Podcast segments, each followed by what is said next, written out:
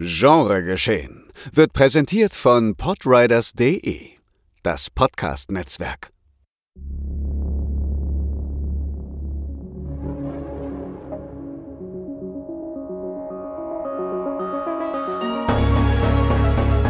Genregeschehen. Der Podcast über den unkonventionellen Film. Mit Daniel Schröckert, André Hecker und Tino Hahn.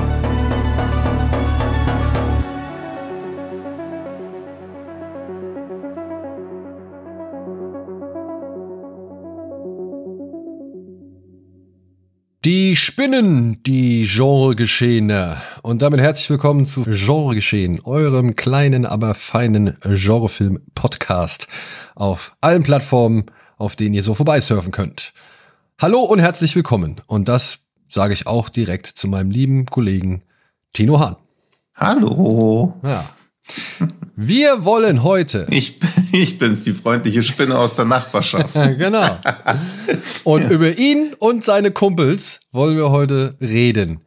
Also über all die zahlreichen Spinnen, die uns schon, sage ich mal, vor die Augen gekommen sind. Allerdings immer wieder in ja, sicherem Abstand mit eben einer Mattscheibe, einem Bildschirm oder einer Leinwand zwischen uns und diesen in der Regel achtbeinigen Viechern.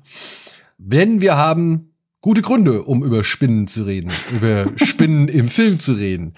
Wir haben sie uns ein bisschen vorher herbeifabuliert, aber trotzdem muss ich sagen, sie waren wunderschön herbeifabuliert. Unter anderem startet diese Woche Madame Web. Das ist für diejenigen, die gar keine Ahnung haben, der neue, ja, ich sag jetzt mal schon Marvel-Film, allerdings nicht von Disney, sondern eben von Sony die halt immer noch die Rechte an diesem Spider-Man-Universum haben, warum auch immer oder. Da kann ich, also ich gehe nicht zu tief rein, aber es gibt ein sehr gutes Buch, das heißt The Big Picture, was auf diesen ganzen geleakten E-Mails von ein paar Jahren von Sony äh, sich bezieht und da sind sehr interessante Sachen drin. Ich kürze es ein bisschen runter, aber jedenfalls hatte Sony mal die Gelegenheit für 25 oder 35 Millionen die Rechte an ganz Marvel zu kaufen. Da haben sie gesagt, das ist ja voll dumm, so viel Geld dafür auszugeben, das lohnt sich nie und nimmer. Hier sind 5 Millionen, wir wollen einfach nur Spider-Man und alle Bösewichte von Spider-Man. Tja, und jetzt sind sie darauf angewiesen, immer irgendwelche Spider-Man-Sachen sich aus den Rippen zu schneiden.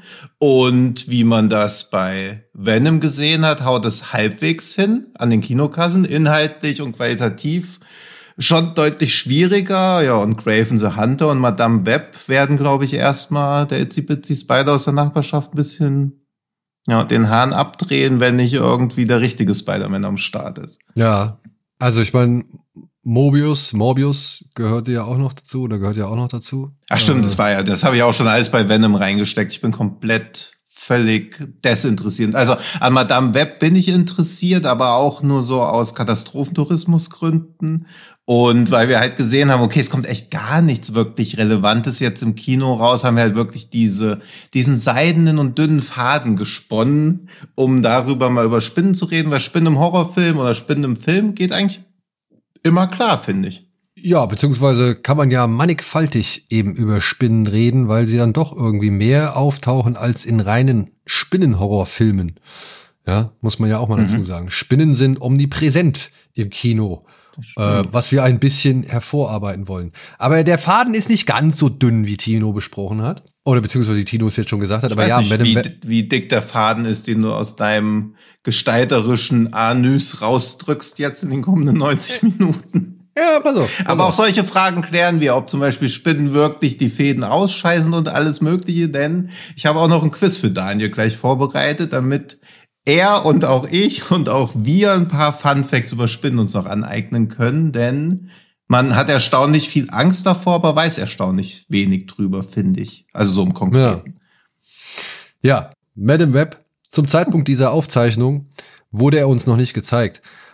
Aber zum Zeit, Zeitpunkt dieser Ausstrahlung, ja, danach wird er gezeigt, am also am Tag danach dieser Auf, äh, nach der Ausstrahlung von dieser Folge, wird er uns als äh, Pressevorführung gezeigt. Und ein Tag später kommt er ins Kino. Das ist in der Regel nie das beste Zeichen bei manchen Filmen. Bei so ganz großen oder vermeintlich großen Titeln ist es natürlich aber auch hier und da schon wirklich äh, die Norm, dass äh, große Titel erst ganz kurz vor ja, Kinostart gezeigt werden, um möglichst viele Leute ins Kino zu kriegen und möglichst neugierig zu lassen. Und ich weiß nicht, ich glaube, der Film wird mir nicht gefallen. Aber ich lasse mich gern eines Besseren belehren. Ja, ich glaube auch. Also ich glaube, was, also das, da hat Daniel natürlich schon recht, dass das eher ein Zeichen dafür ist, aber noch kein eindeutiges Indiz. Aber was ich schon eher als ein Indiz werten würde, ist, dass Dakota Johnson, die Hauptdarstellerin von Madame Web, quasi ihre Talent Agency getroppt hat, direkt nachdem der Trailer veröffentlicht wurde. Also ein paar Tage danach, das kann unglückliches Timing sein, aber ich glaube, eine Talentagentur ist Profi genug, eine Schauspielerin ist Profi genug und die ganzen PR-Berater auch, als dass sie sagen würden, lass das mal lieber vermeiden, wenn es nicht wirklich triftige Gründe gibt. Und hinzu kommt, sie hat jetzt auch äh, durch, durch ein, zwei Interviews oder keine Ahnung, irgendwelche Statements irgendwie ja. ähm, oftmals die Branche an sich in Frage gestellt und hat irgendwie das alles als mut und kraftlos bezeichnet, weil alle nur auf Nummer sicher spielen würden und den Leuten, den Künstlern äh, nicht irgendwie die Freiheit lassen, um eben das zu machen, nämlich Kunst, beziehungsweise mhm. irgendwie auch das Publikum zu bespaßen. Das würde alles von Leuten entschieden und gemacht, die halt überhaupt kein Gefühl dafür hätten. Ähm, das hat sie jetzt wohl im Rahmen auch gerade der Promotour zu Madame Web wohl öfter mal fallen gelassen. Mhm. Was jetzt auch nicht gerade, sag ich mal, ja, weiß ich nicht. Un also ich sag mal so, es ist ungewöhnlich. Ja, sie war auch noch bei Saturday Night Live, der Monolog, den sie da gehalten hat. Also natürlich, Saturday Night Live ist, schlachtet gern, also ist ja nicht mal eine heilige Kuh, aber macht sich auch über Sachen lustig, wo man so sagen will, pff, jetzt im Rahmen der Promotour schon ganz schön tough, aber auch da wirkte sie jetzt nicht so, komplett überzeugt, als ob sie jetzt in der, ja, in, weiß nicht, in der Frischblutinjektion für das ganze Superheldenkino mitspielen würde. Ja, auf der anderen Seite, das ist aber auch wieder so ein Phänomen der heutigen Zeiten, gibt es natürlich halt auch diese Verdichtungskultur, die wir heutzutage ja, ja überall erleben. Ne? Also wenn man mal, sag ich mal, so eine Art Bild oder oder oder Image ins ins Internet oder sonst irgendwo ins Leben gerufen hat, mhm. ja, dann sammeln sich halt immer auch schnell die, sag ich mal, Beispiele und Videos und Schnipsel, mhm. Belege, die halt auf genau diese Story da einzahlen, die ja, man ja. halt in die Welt gesetzt hat, so, ne? Ja, also das haben wir auch bei Brie Larson oder bei, bei jetzt auch Amber Heard und keine Ahnung. Äh, bei so vielen Menschen hat man das ja schon beobachten können, dass dann halt genau immer die Videos viral gehen oder die Szenen mhm. viral gehen, die einfach eine gewisse Narrative unterstützen. Ja, stimmt ja? schon. Ja. Aber jetzt, jetzt mal rein vom ganz pobligen Konsumenten. Ich meine, jetzt mal ehrlich, ich gucke mir Superheldenfilme immer noch gern an, so, ja. Nicht, weil sie mir alle gefallen, auch mhm. manchmal nur aus Neugier und so, oder weil ich halt voll drin bin, aber ich sag mal, ich guck's mir schon mal, ich guck's mir trotzdem immer wieder an, weil ich ja schon immer noch glaube, dass es immer noch mal ganz unterhaltsam sein kann. Ja, also ja? unterhaltsam ist es meistens ja auch. Es ist halt nur so teilweise so milde unterhaltsam, dass ja dieses, wo ich auch oft so denke, wenn die Leute sagen, ja, ich habe direkt nach dem Kino den Film wieder vergessen, ist natürlich immer ein bisschen übertrieben. Aber klar, von The Marvels ist mir jetzt noch eine Katze übrig geblieben und ein paar andere Sachen. Also es, es verschwindet wirklich sehr schnell also aus dem Bewusstsein, was jetzt auch nicht wirklich schlecht ist, wenn nicht da irgendwie so ein großer Mythos und so eine große Bedeutung, Popkult oder vermeintlich große popkulturelle Bedeutung drauf liegen würde. Inzwischen sind es halt einfach irgendwelche Filme. Und, Eben, ja. inzwischen sind es einfach irgendwelche Filme, beziehungsweise die B-Filme von früher, ja. die jetzt halt halt mit einem A-Budget finanziert werden. Zum Teil. Es gibt aber auch gute und bessere Beispiele so, mhm. ja. Und dementsprechend, naja, aber man hat jetzt natürlich auch schon echt als Fan und ja, auch als äh, Menschen wie wir eine Menge gesehen und dementsprechend, sag ich mal, ist es auch nachvollziehbar oder äh, muss man halt auch mit einkalkulieren, dass vielleicht eine gewisse Sättigung sich deutlich eher eingestellt hat ja. als bei anderen Leuten oder anderen Menschen. Genau, so. Aber nichtsdestotrotz gucke ich mir ja die Trailer an, ja, und anhand der Trailer sage ich schon mal, ey, cool, habe ich Bock drauf? Mhm. Oder bin ich zumindest interessiert oder das sieht auf jeden Fall halbwegs vernünftig aus. Mhm. Aber das sind halt Sachen, die konnte ich mit dem, mit dem Web-Trailer bislang nicht in Verbindung bringen. Ich auch nicht. Und schon allein, dass ich ihn zu Hause geguckt habe, irgendwann mal aus Neugier, ich habe ihn nicht mal im Kino gesehen. Also kann auch wieder so selektive Wahrnehmung, anekdotische Evidenz sein. Aber ich gehe eigentlich schon oft ins Kino, aber ich habe den jetzt noch nicht irgendwo gesehen. Also ich glaube, ich habe den einmal bislang im Kino gesehen. Und das ist dafür, dass ich jetzt auch in letzter Zeit echt oft, oft der, im regulären Kino war, äh, fand ich das auch merkwürdig. So. Aber ey, Ja, lassen wir uns überraschen. Jetzt Schluss, Schluss mit Superhelden. Bei der Tagesschau wird auch nicht über Wrestling gesprochen. Kommen wir zu den genau. Monsterspinnen. Aber ja, kommen wir aber auch erstmal, genau, kommen wir zu den Spinnen. Beziehungsweise gestärkt wurde aber unsere, sage ich mal, dünne Herleitung durch eine andere News, die jetzt noch in Ah ja, Erscheinung getreten ist, ist nämlich, dass der Regisseur von Vermin, oder wie heißt der auf Englisch? Der hat Infested. so ein ganz pu- ja, Infested, nicht zu verwechseln mit Also- Infestation. Über den wir auch noch reden werden wahrscheinlich. Ja. Aber ja, fand ich ein bisschen doof, dass die ihm den Titel gegeben haben. So, Mhm. ja. Und der, wie gesagt, hat jetzt, äh, hat Vermin, den wir ja auch schon im Podcast besprochen haben, müsste anlässlich des Fantasy Filmfests gewesen Mhm. sein.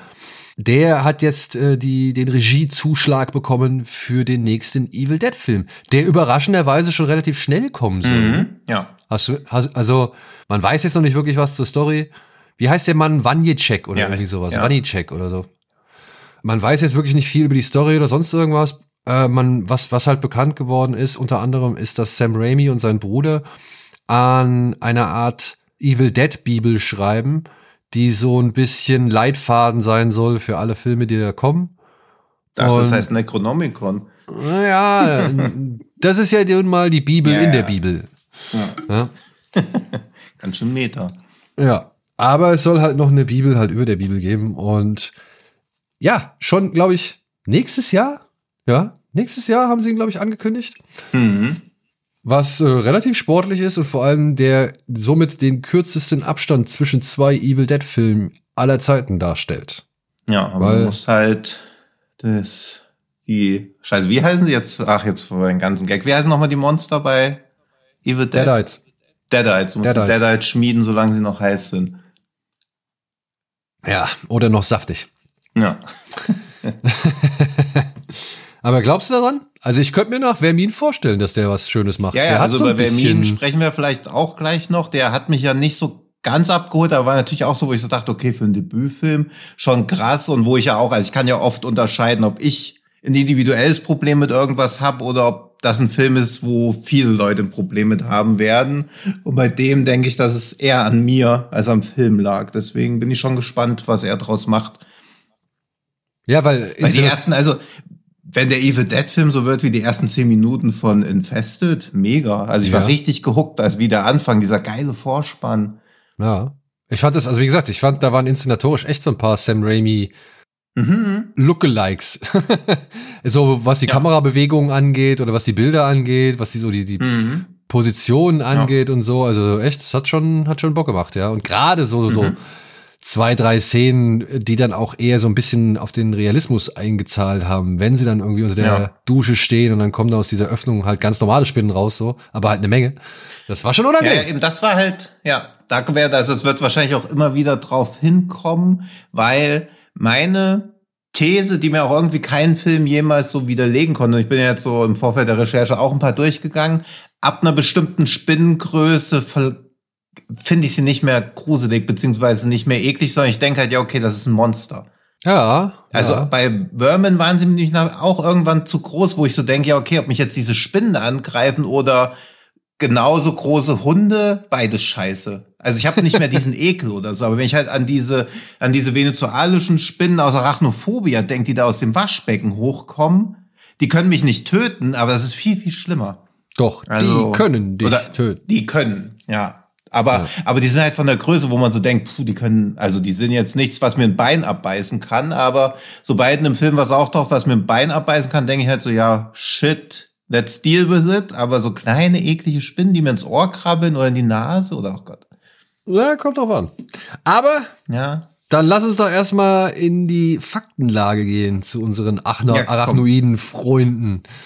Was Ja. hast du denn da für ein Quiz erarbeitet? Pass auf, pass auf, mein Junge. Pass- pass Natürlich habe ich einfach nur so Fakten, wo ich jetzt so tue, als ob ich schon immer gewusst hätte, aber ich frage dich einfach. also, wir fangen, ich mische. Wir fangen nicht einfach an, wir fangen einfach mal mittendrin an. Welche Farbe hat Spinnenblut? Weiß? Nee, blau. Blau. Beim Menschen wird es durch Hämoglobin rot und bei Spinnen ist es Hämocyanin und das ist ein Mo- Molekül, was eher Kupfer als Eisen enthält. Deswegen haben die eher blaues Blut. Okay. Gut zu wissen, hätte ich nicht gewusst. Ich habe jetzt aber auch Ja, noch eben, nicht. Ich wusste auch nicht. Also ich habe auch, Also ich habe jetzt. ja, also dass das Spinnen Blut in sich haben, hat mir nochmal eine zusätzliche Dimension des Ekels irgendwie eröffnet. Weil es sind ja alle möglichen Flüssigkeiten da drin. Diese, diese Fadenflüssigkeit, Blut in den Augen ist bestimmt auch so ein Klipsch. Also, Ja. apropos Augen, wie viele? Vier? Ja, denkt man, gell? Sind aber acht. Auch acht. Okay. Ja, das, ja, die meisten, also die meisten Spinnen. Hm. Es gibt wahrscheinlich auch irgendeine ganz wilde, die sieben Augen hat, aber die hat auch eine tragische Geschichte. wie viele, oder machen wir erstmal einfach, wie viele Beine hat eine Spinne? Acht. Deswegen ist sie was nicht, Deswegen ist sie was nicht. was man oft denkt, was eine Spinne auch sein könnte. Ach so, ich was glaub, auch die ersten Spider-Man-Comics falsch gemacht haben. Deswegen ist, glaube ich, die Ansicht oft so, dass Spinnen Insekten sind. Genau, es ist die kein einzige Insekt, Bildung ne? bezieht man als Kind. Ja, die einzige Bildung bezieht man als Kind ja aus Spider-Man-Comics. Ja. Ja. also Insekten haben immer sechs Beine und sind auch zwei Teile. Mhm. Und ja, so. Jetzt kommt was, das, wenn du André Hecker kennst, kannst du die Frage vielleicht beantworten. Also, Kugelspinnen haben zwei Geschlechtsorgane, die zusammen wie viel Prozent ihrer Körpergröße ausmachen? Nochmal. Also ich habe es akustisch nicht verstanden. Ach so. Männliche Kugelspinnen haben zwei Geschlechtsorgane, die zusammen wie viel Prozent ihrer Körpergröße ausmachen? 80? Ja, okay, nee, genau. Man, die Fragestellung ist so, als ob es richtig krass wäre, aber es sind nur 20, was auch relativ krass ist. Okay. Okay. Wenn man sich das jetzt mal einem Menschen vorstellt, was jetzt alle Zuhörenden unweigerlich machen, ob sie nicht wollen oder nicht. Genauso wie er jetzt nicht an rosa Elefanten denkt. so, 20 So, ab- Oh. So, aber kommen wir zu den Beinen nochmal zurück. Wie viele Beine von der Spinne berühren zu jedem Zeitpunkt den Boden? Also nicht immer die gleichen natürlich, sonst wird sie auf der Stelle stehen. Zwei? Vier. Vier. Ja. So, welche Frage ist noch gut? Die hier ist total ekelhaft. Also das Bild, gut, gut, dass ihr das Bild nicht sehen muss. Ich muss es jetzt hier sehen. Ich erzähle auch nur den Fakt, du musst nichts raten. Aber die veränderliche Krabbenspinne kann ihre Farbe wechseln, damit man sie nicht auf den Blumen sitzt, sieht, auf denen sie vorzugsweise sitzt, um auf ihre Beute zu warten. Mies. Und ich zeig's dir kurz in die Kamera. Siehst du die Spinne? Ja, ich sehe ja eines Bein. Also ein Bein. Ja. Ja, und ansonsten siehst du nur diese gelbe Blume. Ja. Man muss lange hingucken, um diese Spinne zu entdecken, aber sie ist fast genauso groß wie die Blume. Es ist ekelhaft. Dazu kommen wir aber auch noch, ob Spinnen überhaupt ekelhaft sind. So. Ja, also warum? jetzt auch wieder. Jetzt auch wieder eine Frage, die man mit André Hecker Spezialwissen beantworten kann. Was macht Aber, das aber warte, warte, warte, warte. Ach, was? Apropos, warum, Ja. warum, wenn ich André Hecker kenne, warum hätte ich das jetzt mit den Geschlechtsorganen wissen müssen? Das war so ein Gag, dass er einen großen Penis oder so hat. Also es sollte nur, ich habe gemerkt, wie der Gag komplett verreckt. Weil, weißt du, das sind so diese Momente, wo ich mir Ja. so denk, ja, okay, alles für den Gag, ich verstehe es schon. Ja. Aber wie zur Hölle sollte ich, oder wieso, ich meine, warum zur Hölle sollte man davon ausgehen, André Heckers Penis gesehen zu haben, um das irgendwie einschätzen zu können? Ja, aber das ist doch so, wenn man, wenn man André Weil- kennt, kann man die Frage beantworten, wie groß ist das Geschlechtsorgan von einer Kesselspinne? So lustig in der Theorie. Ja, vielleicht, Ja. vielleicht, weil er es irgendwie als Spruch auftätowiert hat oder so. Oder ja, weil, natürlich, klar, weil er tätowiert ist, hat er irgendwo Kesselspinne stehen. ja, oder halt eben, keine Ahnung, eine Kesselspinne, die halt, äh, und dann mit einem Pfeil dran, hier, Anus oder irgendwie Ja, na, natürlich, stimmt. Da, das hatte ich nicht bedacht, dass das ja auch der erste Ja, oder naheliegende Gedanke vielleicht, vielleicht hat André dir gegenüber schon mal irgendwie eine Arachnophobie geäußert oder eben eine arachnoide Leidenschaft, bei der ich nicht dabei war und bei der du Informationen aufgeschnappt hast, so, die nee, mir glaub- vorenthalten blieben. Ich glaube, Hacker ist nur Sharknoid. Ja, ich würde auch sagen. Also ich wusste, dass er Haie mag, aber nicht irgendwie Ja, ja. Nee, ich glaube auch nicht. Aber dazu komme ich von noch zwei Fun Facts, dann reden wir erstmal drüber, ob wir überhaupt Angst vor Spinnen haben. Beziehungsweise. F- Also, Spinnen essen mehr als Wale. Spinnen verspeisen mehr Biomasse als Wale, nämlich wie viele, wie viele, oder alle Spinnen der Welt vertilgen im Jahr zusammen wie viel Kilo, Tonnen Gigatonnen, was auch immer. Bitte nicht mit Gigatonnen antworten, ich kann es nicht rechnen. Also, was ist dir lieber Tonnen? Tonnen. Vielleicht ja auch nur Kilo, ich weiß ja nicht, was du so denkst. 100 Tonnen. 800 Millionen Tonnen Beutetiere werden von Spinnen verzehrt. Wow. Ja. 800 Millionen Tonnen. Ja, Nicht schlecht. das ist schon. Also, Ich meine, es, es gibt ja auch was Das sind- rund 40.000 das- Arten, ne? Das sind 1,3 Bullen von Tölz, damit ihr auch mal einen Gegenwert habt, um euch das vorstellen zu können. Fettshaming hier, also bitte. Ja, ich war, ich habe lange überlegt, ey, aber hey, für einen Gag.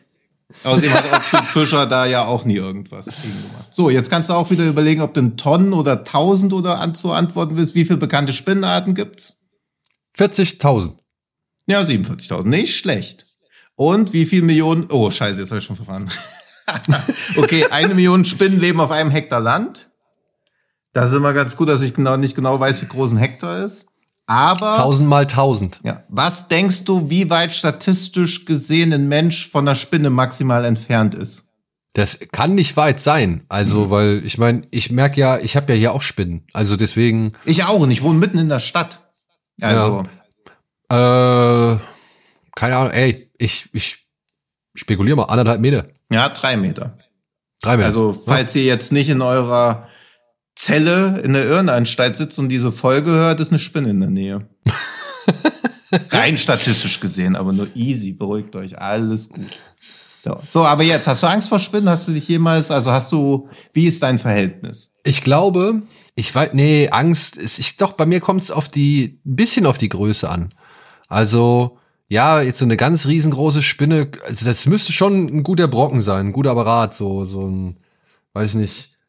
Sagen wir mal, sa sagen wir mal, wenn ich jetzt von der Spinne Ja. stehen würde, die so die, die Fläche hätte von zum Beispiel der Blu-ray oder so. Weißt du, Ja. die so die Fläche von der Blu-ray einnehmen würde. Ja. Das, da würde ich schon sagen, ui, okay. Das Aber- aber- flößt mir, das flößt mir Respekt ein, so, weil das kann ich nicht einschätzen, weil so ein Mhm. Tier kann halt dann schon auch aggressiv sein. Wobei ich jetzt halt auch ge gelesen habe, von all diesen Spinnen gibt's glaube ich, irgendwie nur zwölf Arten, die dem Menschen wirklich gefährlich sein können. Und nicht mal dann ist es irgendwie tödlich, ne? Ja, ja, unbedingt oder halt tödlich. so, also man kann dann schon mit Gegenmitteln und Spinnen sind auch keine Angriffstiere, also wenn man ihnen nichts tut, dann passiert auch nichts, beziehungsweise wenn man auf sie Eben. zugeht. Also natürlich, wenn du, wenn du irgendwo durchs Gras läufst und da ist eine Spinne, die dir irgendwas theoretisch tun kann, dann fühlt sich natürlich angegriffen, obwohl du es nicht wolltest, aber das ist ja klar. Ja, aber würde da so eine Riesenspinne sein, so bam, ich, da hätte ich glaube ich schon ein bisschen Respekt vor. Also beziehungsweise das, das, das würde mir schon. Aber hast, du, mir hast du dann, oder beziehungsweise nicht Angst, sondern, also Angst und Ekel muss man da, glaube ich, noch unterscheiden. Also natürlich von der Vogelspinne hätte ich auch Angst, aber glaube ich keinen Ekel. Also meine Ekelgrenze hört, glaube ich, bei diesen, obwohl manchmal sieht man Bilder aus Australien und dann denkt man auch wieder, Alter, was ist das für ein Albtraum? Aber so diese Arachnophobia-Spinnen sind schon von der Größe die, die ich, glaube ich, am ekelhaftesten finde, weil die am ehesten jetzt hier quer durchs Zimmer laufend aussehen können. Das ist es halt, Ja. ne? Also je, je gewöhnlicher sie sind, Ja, ja. umso schwieriger wird's. Aber das ist auch etwas, was ich dann ein bisschen auch über die Jahre jetzt und auch spätestens seit ich mit meiner Frau verheiratet bin, Mhm. so ein bisschen abgehärtet habe, würde ich jetzt mal sagen. Ja. Weil meine Frau, wenn wir mal irgendwie Spinnen in der Wohnung haben, die hat dann teilweise echt schon mal hier und da echt einen Schrei abgelassen, durch den ich mich dann halt wirklich erschrocken Mhm. habe. So, weil ich gedacht habe, was ist jetzt wieder passiert oder was, was ist jetzt passiert Mhm. so, ne? Also das, dann kriegst du ja schon gleich direkt die Panik, dass irgendwas Ja, ja, ja, Ernstes klar. ist. Und, und dann rennst du hin und willst gucken, ob sie verletzt ist oder sonst irgendwas. Naja, und dann ist da halt nur eine scheiß Spinne Mhm. in der Dusche. Ja. So, ja. Und dann rege ich mich mehr über diese Spinne auf, als dass ich jetzt irgendwie noch in ansatzweise bedrohlich, eklig oder sonst irgendwas finde. Ja. Also da ist meine Wut darauf, dass ich jetzt hier so aufgescheucht worden bin für vermeintlich eben nichts. Ist dann größer geworden über die Jahre, als dass ich dann irgendwie auf diese Spinnen so eher abwehrend reagiere. Deswegen, also ich habe mir über die Jahre halt angewöhnt, alle möglichen Spinnen irgendwie mit einem Glas, Papier oder sonst irgendwas äh, aufzusammeln und irgendwo hinzusetzen, wo nichts mehr passieren Ja, kann. ja das mache ich auch, aber ich merke auch, wie so mein Pulsschlag schon hochgeht, wenn ich das mache. Also wenn es eine ist, die Ja, ich so, weil- die ich schwierig finde, oder wo ich so denke, oh, wenn mir die jetzt über die Hand läuft, würde ich auch einen Meter nach hinten springen. Dann. Genau, das ist es halt, Mhm. ne? Also wenn du sie wenn du sie vermeintlich unter Kontrolle hast, hm. dann finde ich, dann geht's ja, immer ja. noch. Aber sobald du merkst, du hast jetzt die Kontrolle verloren hm. und das Vieh ja, bewegt sich irgendwie auf dir, ohne dass du es wirklich willst oder kontrollieren kannst, mhm. dann würde ich mich auch immer wieder erschrecken ja. und zurück oder zucken oder sowas, ja. Also da bin ich auch nicht wirklich völlig frei. Das kommt immer, glaube ich, auf den Moment an, wo du halt, wo es halt kippt. Mhm. Ne? Also wenn du die zum Beispiel mit so einem Blatt Papier hochgehoben hast und sie krabbelt dann rum und rum und du hältst es und hältst es und drehst es und drehst es, so dass sie halt immer auf diesem Papier bleibt. Mhm.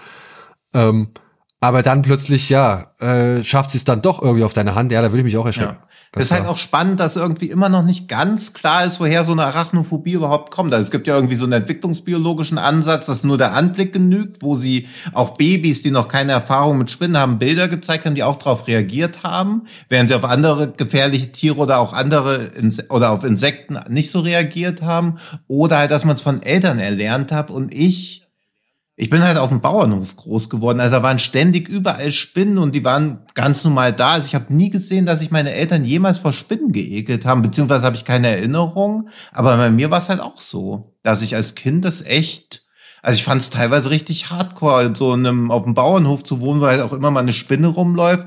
Bloß Weberknechte waren ja auch nochmal so eine ganz andere Sache. Ja, die sind halt, und da, ich glaube, bei Weberknechten spielt auch immer so ein bisschen die Lichtverhältnisse mhm. eine Rolle, ne? Also ich finde, je nachdem, wie du, in welchem Licht du einen Weberknecht siehst, kann er halt auch irgendwie, keine Ahnung, interessant ja. aussehen mhm. oder so. Aber eben halt auch einfach Angst oder, oder, oder mulmig ja. machen, so. Es muss ja nicht immer gleich die komplette Todesstarre sein, die man da mhm. einnimmt, so. Aber halt schon irgendwie so einfach, ein, ein ungutes Gefühl. Ja, also ich bin immer so leicht beklommen. Also auch wenn man jetzt so hört, aha, die Nosferatu-Spinne kommt nach Deutschland, die übrigens zur Familie der Kräusejagdspinnen gehört. Das sieht man da, ich habe meine Hausaufgaben gemacht. Ich weiß nicht, wie meine Mutter mit Nachnamen heißt, aber ich werde nie vergessen, wie die Kräusejagdspinne, dass die zu Nosferatu-Stimme geheißen. Und ich weiß natürlich, wie meine Mutter mit Nachnamen heißt. Das soll nur verdeutlichen, was für eine Art von Infos ich mir immer merke. Und ja, also ich, ich fand ja interessant, ich fand ja interessant, dass äh, Arachnophobie tatsächlich in westlichen Ländern total eigentlich hinrissig ist. Ja, also eigentlich schon, ja. Weil, weil äh, gar keine, sag ich mal, Spinne in der, ja, in, in, in derartig auf, auftaucht hm. in dem Lebensraum, äh, vor der man wirklich Angst haben hm. müsste. Ja, weil man vielleicht durch sie stirbt ja, oder so. Gibt, ja. Also das, das, ja. das hat, glaube ich, kein habe ich halt vorher nie so bedacht. Ja. Es gibt aber auch, glaube ich, kein Tier, was fremdartiger aussieht. Also ich glaube, daher kommt auch viel von dieser Angst, weil ich zum Beispiel, es gibt ja dieses Meme von dieser Spinne, die sich dann so mit so Sand eingräbt und dann so irgendwie Give me more cocaine. Also wo die Spinne dann so lustig in irgendeinen so Meme-Kontext reingesetzt wird, wo ich so denke, oh, das ist ja süß. Oder auch so, manchmal gibt es so Vogelspinnen, die dann so süß gucken, wo ich auch wieder denke, ah, schon putzig, aber man erkennt halt oft kein, also man, ist in den Augen erkennt man irgendwie nichts. Also es hat kein richtiges oder kein wirkliches Gesicht. Also es ist halt sehr fremdartig. Das ist so meine laienhafte Einschätzung, warum Spinnen so, ja, so krasse Emotionen hervorrufen. Naja, und dann halt die vielen Beine ja. und wenn sie vielleicht auch behaart sind und das, das Schnelle und naja, also von mir fangen sich halt lebendig. ja, ja, sagst du. also. Ja. Ja, aber auch die, diese Tatsache, sie lockt halt eben mhm. lebendige Tiere in ihr Netz und saugt die dann aus und so. Vielleicht ist das halt auch irgendwie so ein Thema, ne? Ja. Also, dass das Spinnen halt. Oh, mich hat Altweiberherbst, Altweibersommer mal fertig gemacht, wenn diese Spinnenweben durch die Luft geflogen sind. Da habe ich mich als Kind auch immer, das fand ich immer recht ekelhaft, weil ich immer so dachte, okay, es fliegt jetzt so und dann weht mir einfach so eine Spinne in den Mund rein. Aber das hast du aber auch als Angst oft gehabt, oder? Dass dir nachts eine Spinne in den Mund kriecht? Nö. Also das habe ich relativ spät erst abgelegt, diese Angst. Nö. Also an sowas habe ich gar nicht erst gedacht. Aber, und das Aber ist ich war halt oft in Zimmern geschlafen, wo Spinnen drin waren. Ja, gut, du hast bis, wie hast ja wie gesagt, du bist auf Bauernhof, Bauernhof ja, ja. aufgewachsen. Aber, und da habe ich mir immer so vorstellen müssen, dass eines von den Weberknechten, ich wach morgens auf und dann ist die so in so einer Lache Spucke in meiner Backe, weil man so auf der Seite steht und dann merke ich, dass da so eine ertrunkene Spinne in meinem Mund ist. Also das hat mich, das war schon einer der Top drei Ängste in meiner Jugend. Okay, und jetzt aber. Kannst du dich an deinen ersten Film erinnern, in den, also deinen ersten filmischen Kontakt mit Spinnen und in welchem Kontext sie waren? Leider ich ja. ja, ich habe nämlich auch einen sehr frühen, äh, also einen viel zu frühen, sag ich mal, Kontakt mit äh, Horrorfilmspinnen gehabt. Und da. Haben wahrscheinlich beide auf ARD geguckt. Nee, der kommt später. Ah, okay, gut. Was war deiner? Das Ja, war leider mein erster. Kingdom of Spiders? Also Ja. die Mörderspinnen? Ja, ja. Hm, Ja. Mörderspinnen war mein erster Kontakt. Beziehungsweise der Kontakt, der länger geblieben ist als der Abspann des Films. Ja, und das der ist das ist Ding. nämlich echt hart. Ja. Ich habe mir den, ich habe mir den jetzt gestern, gestern oder vorgestern habe ich mir den nochmal angeguckt. Gestern, glaube ich, Mhm. gestern. ja. Und damals in der ARD habe ich den auch gesehen. Mhm. Und ich weiß nicht, wie es bei dir ist, aber das ist so ein, so ein und da komme ich dann auch gleich auf meinen, also da komme dann, sag ich mal, im Anschluss direkt gut auf meinen Film. Tatsächlich Mhm. habe ich genau sowas, was wie in Mörderspinnen zu sehen war.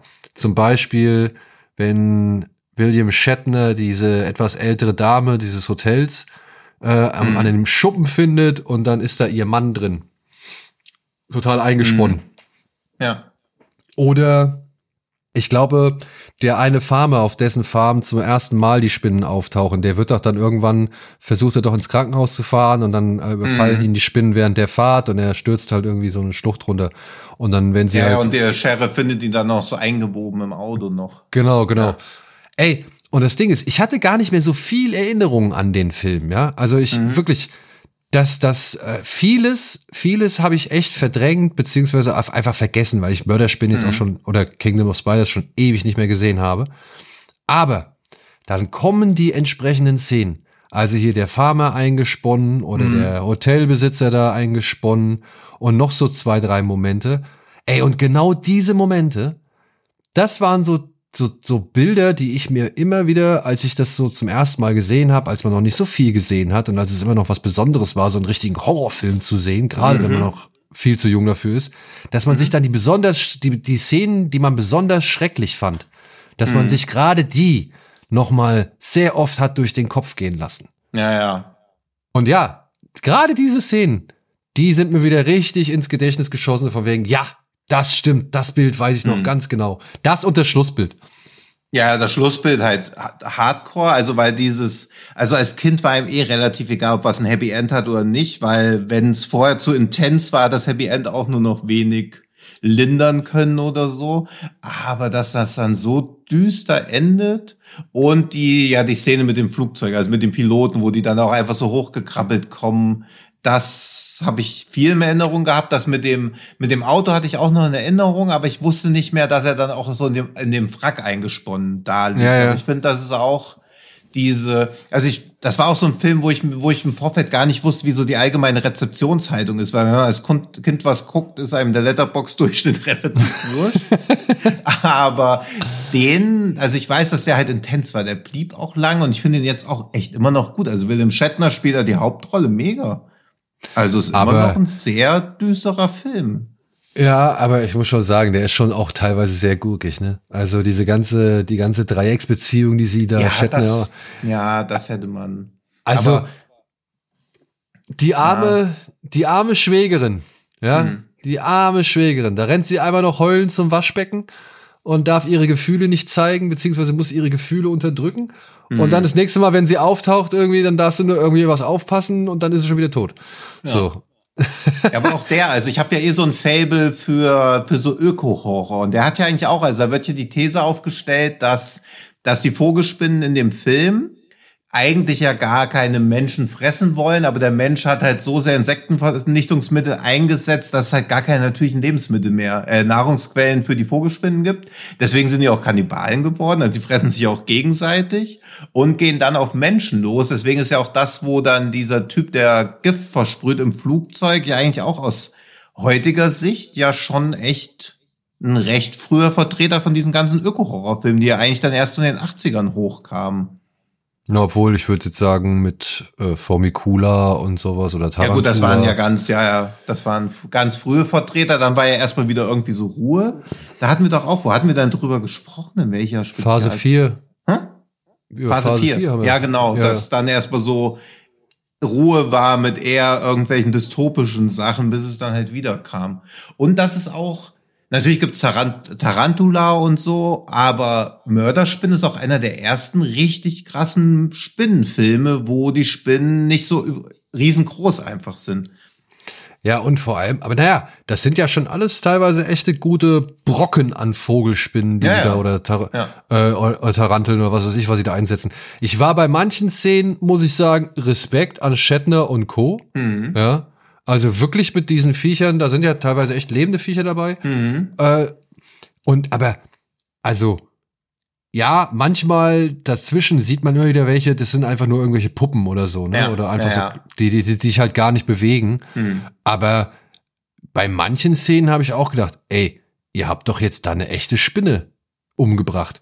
Wenn dann der Sheriff zum. Beispiel, Mhm. Wenn dann der, wenn dann der Sheriff irgendwie zum Beispiel bei dieser Massenpanik, wenn die Spinnen halt diese Stadt da übernehmen, ähm, wenn der da durch die Straßen fährt, da siehst du halt einmal genau, wie der halt richtig so ein Ding zerquetscht. Mhm. Ja.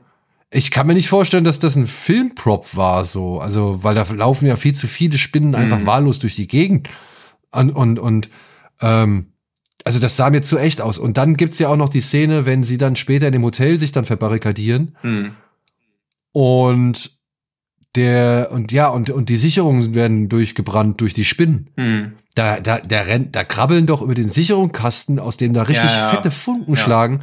Da krabbeln doch echte Spinnen. Die haben es doch niemals, haben die das überlebt. Mhm. Also niemals sind die da, also ist das unbeschadet an denen vorbeigegangen. Ja.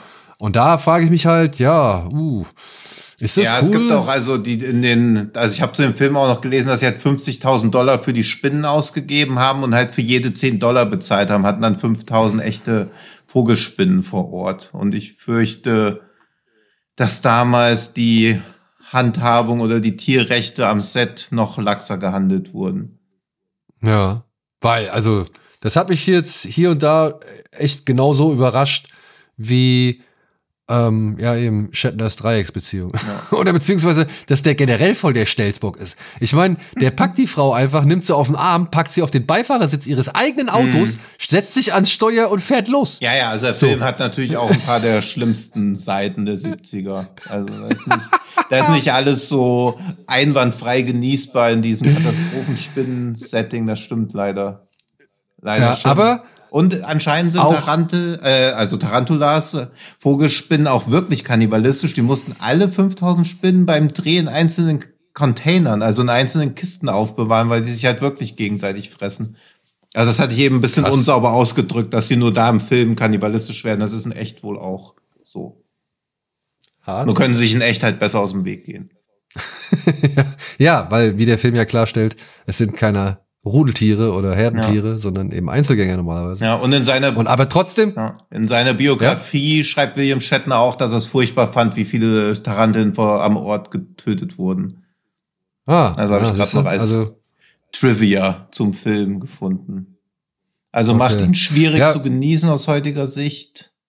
Aber damals als Kind hat es leider durch diese, durch diesen Realismus viel dazu beigetragen, dass ich das Ganze. ich muss auch sagen, als Kind hat der, hat der mich echt gut erwischt. Und auch dieser deutsche mich- Mörderspinnen, Alter. Also perfekt. Also Königreich der Ja. Spinnen hätte ich nicht mehr. Ich weiß nicht noch, wie super enttäuscht ich von King Cobra war. Der ja auch gefühlt ständig irgendwie auf ARD oder so kam. Du guckst gerade so, als ob du ihn nicht kennst. Guck mal, wie ich einfach als Der mit- King Cobra. Der mit, der mit James Franco. Ich, nee, so ein uralt Ding, auch aus der ähnlichen Zeit. Ach so. Warte, ich guck mal. Also er war, hieß der King Cobra? Doch, ich glaube schon. Ich, ich check mal, erzähl du mal irgendwas. Ich erzähl mal was. Ja, pass auf. Mein, mein erster Ja, genau, wirklich erster traumatischer, mein erster wirklich traumatischer Kontakt mit Spinnen, vor Mörderspinnen, war nämlich, und das ist halt auch das Ding, weswegen Mörderspinnen wahrscheinlich bei mir immer noch gut gezündet hat zu dem Zeitpunkt, war Lucio Fulcis The Beyond, beziehungsweise über Oh, dem okay. Jenseits. Ja, okay, das ist ja noch mal eine andere Hausnummer, Alter. Ja, ja. Und den Film habe ich äh, auf einer VHS-Kassette im Regal meines Vaters gefunden. hab mir gedacht, über dem Jenseits, ja komm, was soll's schon sein, so, ne? Und Geisterstadt der Zombies heißt er, glaube ich, hier in ja. Deutschland auch nochmal. Ich weiß leider nicht, in welcher Version er indiziert ist oder nicht, aber darum geht's jetzt eigentlich auch gar nicht. Ich will den Film gar nicht großartig thematisieren, sondern in diesem Film gibt es eine Szene, da ist jemand auf dem, auf so einer Trittleiter, glaube ich, auf einer Leiter, äh, an einem Bücherregal und er möchte sich irgendwas über ein bestimmtes Haus oder die Stadt oder sonst irgendwas durchlesen in dieser Bibliothek. Und dann gibt es eine Art Blitzschlag und er fällt halt rückwärts von dieser Leiter runter und kann sich nicht mehr bewegen. Ist an sich schon scheiße, wird aber noch richtig scheiße, weil plötzlich eine ganze Menge Vogelspinnen Mhm. ankommen. Und damals, als kleiner Junge, als ich noch wirklich gar keine Erfahrung hatte mit Horrorfilmen, beziehungsweise, naja, schon erstes Blut durch Dawn of the Dead von George R. Romero, den ich auch viel zu früh gesehen habe, äh, geleckt hatte, war für mich über dem Jenseits natürlich schon so. Und über dem Jenseits lässt sich ja schon ein bisschen Zeit, bis es mal so, also abgesehen von dieser einen Einkerkerungs- oder Einmauerungsgeschichte. Aber bevor es dann mal so richtig zur Sache geht, äh, das dauert noch einen Moment, finde ich. Und dann kommen halt diese, kommt halt diese Spinnenszene, so völlig aus dem Nichts. Und was ich damals halt nicht gesehen habe, was ich jetzt heute halt sehe, wie teilweise da ganz, ganz, ganz billig irgendwelche Spinnenpuppen irgendwie über den Boden gezogen werden und so. Also es sieht schon Ja, alles nicht mehr so ja. ganz geil aus. Aber damals und halt eben mit der Fusion aus unechten und echten Spinnen und dann eben halt auch dieses echten Menschens oder eben halt der Puppe, die sie dann halt auseinandernehmen, ähm, hat das für mich wirklich eine sehr schockierende Wirkung gehabt. Ja, also ja, ich kann verstehen deine Angst, dass sie in den Mund krabbeln, weil das, das, dadurch habe ich die erstmals irgendwie überhaupt verspüren können, weil diese Spinnen, ja, die krabbeln jetzt halt auf diesen Mann drauf und beißen ihn richtig auseinander. Und das ist ja das, das perfide so, weil da, da habe ich halt gedacht, okay, es gibt auch solche Spinnen. Ja, das war mein, meine. Ähm, Ja, stimmt, das war ja auch oft so der, die, Meine Er- der, die erste Realisierung, dass es halt noch viel, viel größere Spinnen oder so gibt. Also man hat ja nur so, früher war ja immer so, oh, eine Kreuzspinne, die kann einen sofort Ja. töten. Und dann hat man, glaube ich, nie, also ich habe vielleicht zwei, dreimal in meinem Leben eine Kreuzspinne gesehen, aber man hat immer dann, wenn irgendwo eine Spinne hing, ist man immer so hingegangen, so nah wie man sich getraut, hat, um zu gucken, ob hinten ein Kreuz drauf ist. Das war so das Maximum und Ja. dann sieht man irgendwelche Filme mit Vogelspinnen, weil es gibt doch einen, ich weiß nicht, ob das so ein King Kong-Film oder sonst was ist, wo, irgend, wo sie auch durch einen Wald rennen und jemand rennt in so ein Spinnennetz rein, in so ein ganz großes. Ich weiß aber leider nicht, welcher Film das ist. Das ist sowas, was ich auch nur als Kind gesehen habe. Naja, also bei Und Gremlins. die Spinnen kommen dann auch so bedrohlich nah auf die Person, die da drin hängt, zu. Mehr weiß ich leider nicht mehr. Okay, also bei Gremlins passiert das, bei Gremlins 2 passiert das auch. Nee, nee, es war was auch. Also in meiner Erinnerung ist es schwarz-weiß, aber das muss nicht wirklich schwarz-weiß gewesen sein. Ja, also bei Indiana Jones ist es ja auch, wo er dem einen die. Nee, nee, es war, also es war nichts, was ich seitdem jemals nochmal gesehen habe. Es war so einer dieser Filme, die man halt so im TV gesehen hat, mit Okay. maximal zehn. Ja.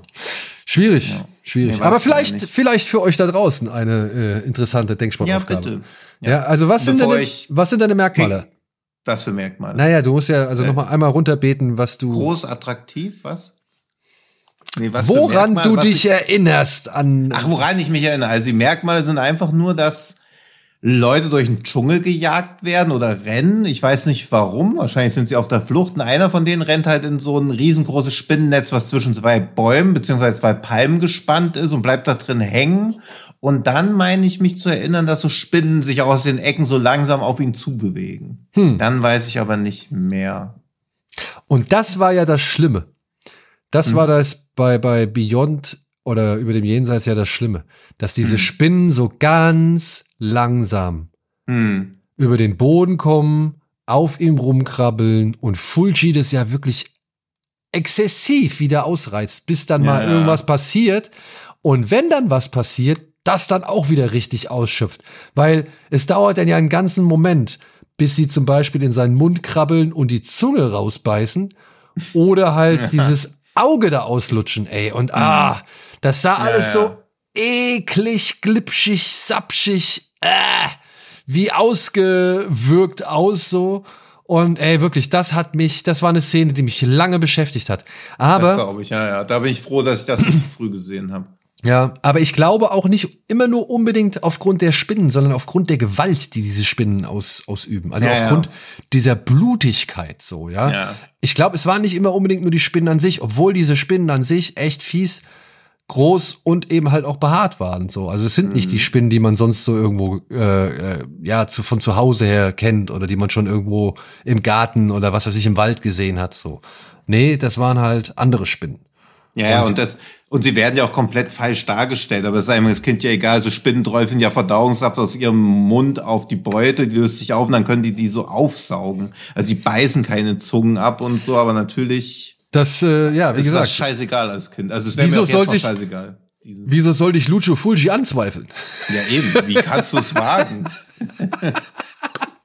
Mit meinen acht oder neun Jahren oder wieder alles acht, da war. achtjähriger Frevler. Ja. Die Horrorfilme nur ab 18 Gruppe auf Facebook hätte dich gesteinigt und geteert und gefedert. Sofort ausgeschlossen aus der Gruppe. Ja, sofort rausgeflogen. Ja, aber ja. Und im Laufe der Jahre sind es aber ja noch einige Spinnen unter die Augen Genau, gekommen. ich mache nur kurz noch meine King Cobra Trauma Aufarbeitung fertig, weil der hat mich damals schon abgefuckt und da wusste ich noch gar nicht alles, was ich gerade jetzt in den letzten drei Minuten mit einem Auge gelesen habe. Das ist nämlich auch, der ist aus 1981, das ist so ein, so ein Mashup, beziehungsweise so ein ganz billiger Rip-Off von der Weiße Hai und der Exorzist. Und, und es geht einfach um einen, einen Priester aus einer verfluchten Familie, der gezwungen ist, gegen Satan zu kämpfen, der aber die Form von einer riesigen Königskobra angenommen hat und auch andere Schlangen der Gegend beeinflussen kann. Und damals hat mir immer nur die Texte in der TV-Movie oder so gelesen, ein Bild dazu gesehen, was natürlich den Film immer komplett oversold hat. Und der im Original ist auch Jaws of Satan. Und ich erinnere mich halt nur noch dran, dass der Anfang ganz okay war, weil da bricht halt so eine Schlange auf, die auch keine riesengroße Schlange war. Aber bei King Cobra denkt man als maximal Zehnjähriger, okay, die wird so groß sein wie King Kong, weil sonst wird sie nicht King heißen. Und dann ist es halt einfach nur eine normale Cobra. Und der Endkampf war halt auch so, dass sie sich so aufbäumt und der Fahrer dann so mit dem Kreuz so ding, ding und dann so psch, draufdrückt und vorbei. Also er war richtig, richtig underwhelming und damals war es ja auch immer noch so eine Schwierigkeit, diese Filme überhaupt zu sehen, wo man sich dann irgendwie nochmal heimlich auf, aus dem Bett schleichen musste, nach oben in Todesangst gelebt hat, dass man irgendwie erwischt wird, wie man Fernsehen guckt, den Ton ganz leise machen muss. Und dann war das so eine Enttäuschung. Also, wenn man als acht bis zehnjährige von einem Horrorfilm enttäuscht ist, kann man sich ja ungefähr denken, wie schlecht es sein muss. Ja. Aber aus heutiger Sicht immerhin das Filmdebüt von Christina Applegate, die ich damals aber natürlich auch nicht erkannt habe. so, Ja, das war mein King Cobra Trauma. Also ich weiß nicht, meine nächste Spinne, Ja. so an die ich mich in der Jugend erinnern kann, die mich wirklich beeindruckt hat oder die dann halt wirklich einen Eindruck hinterlassen kann, da müsste ich tatsächlich sagen Godzilla. Also hier äh, Kumonga oder eben Spiga Mhm. bei hier äh, Frankensteins Monster jagen Godzillas Sohn. Mhm. Das ist der, wo sie auf der Insel sind mit diesem Wettererforschungsteam. Ich glaube, dann wird jemand angespült, ein Schiffbrüchiger oder irgendwie sowas. Und der bringt so ein bisschen die Gruppe durcheinander, aber äh, sieht auch nicht so ganz ein, da alles mitzumachen, was sie da erzählen.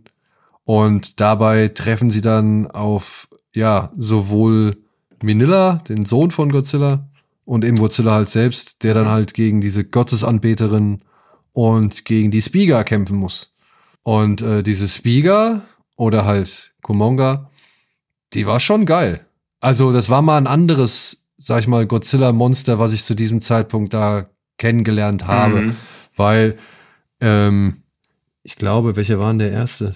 Also ich meine, ich kannte halt Godzilla, der halt wie King Kong alles platt macht Mhm. beziehungsweise da halt durch die Gegend äh, zieht und so. Und dann kan- kannte ich schon King Kong versus Godzilla und ich glaube, ich habe den mit Ghidorah und Gigan auch schon vorher gesehen. Dementsprechend fand ich es halt cool, mal so ein wirklich aufwendiges Monster zu sehen, was halt, ja, nicht ein jem- Mensch im Anzug war, Mhm. sondern halt so ein richtiges, ja, Puppenspiel, aber halt ein gigantisches Puppenspiel. Und ich fand ihn als, als Gegner, fand ich das eigentlich ganz cool. Mhm. So mal zur Abwechslung. Ja. Ja, den habe ich leider nicht als Kind gesehen. Da war immer, weiß ich auch ehrlich gesagt gar nicht warum. Ich weiß nicht, ob ich nicht wollte oder ob ich es nicht realisiert habe, weil ich ja auch so ein Kind war, was Bud Spencer und Hallo Spencer verwechselt hat und dann ganz lange keine Bud Spencer Filme im ZDF geguckt hat, weil ich dachte, hä, das Hallo Spencer finde ich nicht gut. Und vielleicht auch diese, dass ich mich da nicht rangetraut habe. Und dann kam ja auch so, und als Kind hat man ja so eine Wahrnehmung, dass das gefühlt jahrelang jeden Tag irgendwie kam, diese Frankensteins-Filme. Die, also wo diese Godzilla-Filme dann irgendwie Frankensteins irgendwas hießen in Ja, Deutschland. das ja, war ja alles ja. ganz, Frank- ganz konfus und ich glaube, das hat mich damals leider nicht interessiert. Also schade, weil das bestimmt auch noch was für die frühkindliche Cineastenprägung getan hätte, aber die habe ich dann leider nicht mitgenommen. Bei mir war es dann leider ganz klassisch irgendwann Tarantula, den ich eher spannend fand oder so, aber der hat mich nicht gegruselt, weil sie halt auch zu groß, Nee. zu groß war. Genau, das war auch dann so, das, ja, das war so eher dieses Monster faszinierend, Godzilla, Ja, ja, King genau, Kong ja. und so weiter. Ne? Aber Also wo man halt auch wie Godzilla, die sollte halt Häuser kaputt machen, also. Genau, also man muss, man wollte halt Panzer gesehen, die da Ja, ja, genau, schießen und irgendwie so. Action, ja. Genau, Action halt und nicht wirklich äh, Unwohlsein und Grusel Mhm. so. Ey, und dann, ich wüsste gar nicht, was vor Arachnophobia, jetzt mal abgesehen von Mörderspinnen, aber so jetzt natürlich durch die Recherche und als, man, als ich mir jetzt Ja. so ein paar Sachen angeguckt habe, ja, okay, aber ich glaube, dann kam erstmal für mich gefühlt lange Zeit nichts, was richtig bewusst mit der Thema, mit dem Thema Und Monsterspinne es oder ist Spinnen. merkwürdig, gell? Ja, also finde Also ich schon. Also Weil es sind so, also so easy wins. Also Arachnophobia sollte sich ja schämen für diese Szene unter der Dusche. Also wie, wie, wie, wie easy, was für ein easy win ist das einfach? Also dass man sagen muss, nee, da bin ich zu stolz, das mache ich nicht. Eine nackte Frau, die unter der Dusche steht und von oben fällt eine Spinne runter. Da, da ekelt sich ja jeder davor, das kann man nicht mitnehmen. Das ist zu easy. Und Ja, dass es das wirklich bis zu dem Film gedauert hat, also verrückt. ja, also für diejenigen, die nicht kennen, Arachnophobia aus dem Jahr 1990, äh, inszeniert von Frank Marshall. Ähm, ja, handelt davon, dass halt so eine Spinne aus dem Amazonasgebiet über eine was, was war denn das? So eine Transportkiste? Nee, genau. Da sind, äh, ist eine Expedition im Dschungel unterwegs Ja. und sie, sie stoßen tatsächlich auf äh, mehrere kuriose Spinnennetze und Spinnennester. Und ein Fotograf, glaube ich, ist es, der wird gestochen. Und irgendwie schafft es eine, oder die Spinne, die ihn gebissen hat, oder eine Spinne, die, die ihn gebissen hat, äh, schafft es halt in den Sarg äh, von dem Fotografen und wird dann halt eben mit nach Amerika verfrachtet in die Kleinstadt, in der er geboren ist und in der er beerdigt werden soll. Und ja, verbreitet sich dort. Sie paart sich, glaube ich, dort mit einer anderen Spinne. Und das hat dann zu einer wirklich verheerenden Mutation äh, zufolge. Und ist wirklich gut besetzt, ne? Also Ja. Jeff Daniels, John Goodman, Julian Sands, also sind schon echt paar coole Leute dabei. Mhm. Und ist ein lustiges, pfiffiges Drehbuch. Und ja, hat echt unverschämt gute Schocks. So. Ja. ja, weil sie auch größtenteils echte Spinnen genutzt haben. Die sie Ja. auch dann mit so unsichtbaren, also ich habe so auch nicht ganz verstanden, wie so mit so unsichtbaren Fäden, dass die quasi in eine bestimmte Richtung laufen mussten. Also nicht, Gut, nicht ey. gezogen, sondern so bahnen dass die Spinnen quasi nicht nach links und rechts ausweichen konnten, sondern quasi geradeaus gehen mussten. Aber da lief es beim Dreh wohl deutlich humaner. Wie nennt man es bei Tieren? Tierfreundlicher. tierfreundlicher ab. Weil human lief es wahrscheinlich für die Leute nicht ab. Also wahrscheinlich, wenn du mit so einer, ja, als Schauspieler der Spinnenphobie da mal kurz ausknipsen, Ich weiß nicht, ich glaube, wenn du eine Spinnenphobie hast, meinst du, du trittst als Schauspieler so eine Rolle an? das Also ich weiß nicht. Das wäre ich aber ein weiß ganz nicht, ob guter das etwas- Filmstoff. So ein verzweifelter Ja. Schauspieler, der kurz vorm kompletten Bankrott steht, hat eine Arachnophobie und muss aber in einem Spinnenhorrorfilm mitspielen. Da, das patentiere ich hiermit. Ich meine, es gibt ja Schauspieler, die versuchen, ihre Ängste Mhm. A auszuloten, beziehungsweise auch zu überwinden. Ne? Ähm, aber ich weiß jetzt halt nicht, ob irgendwie es schwieriger ist, zum Beispiel bei Höhenangst auf den Turm zu steigen, als eben bei Arachnophobie so eine Spinne in die Hand zu nehmen oder Ja. zum Beispiel eine Spinne oder mehrere Spinnen auf sich setzen zu lassen, damit man eine gewisse Szene nachspielt. So, ne?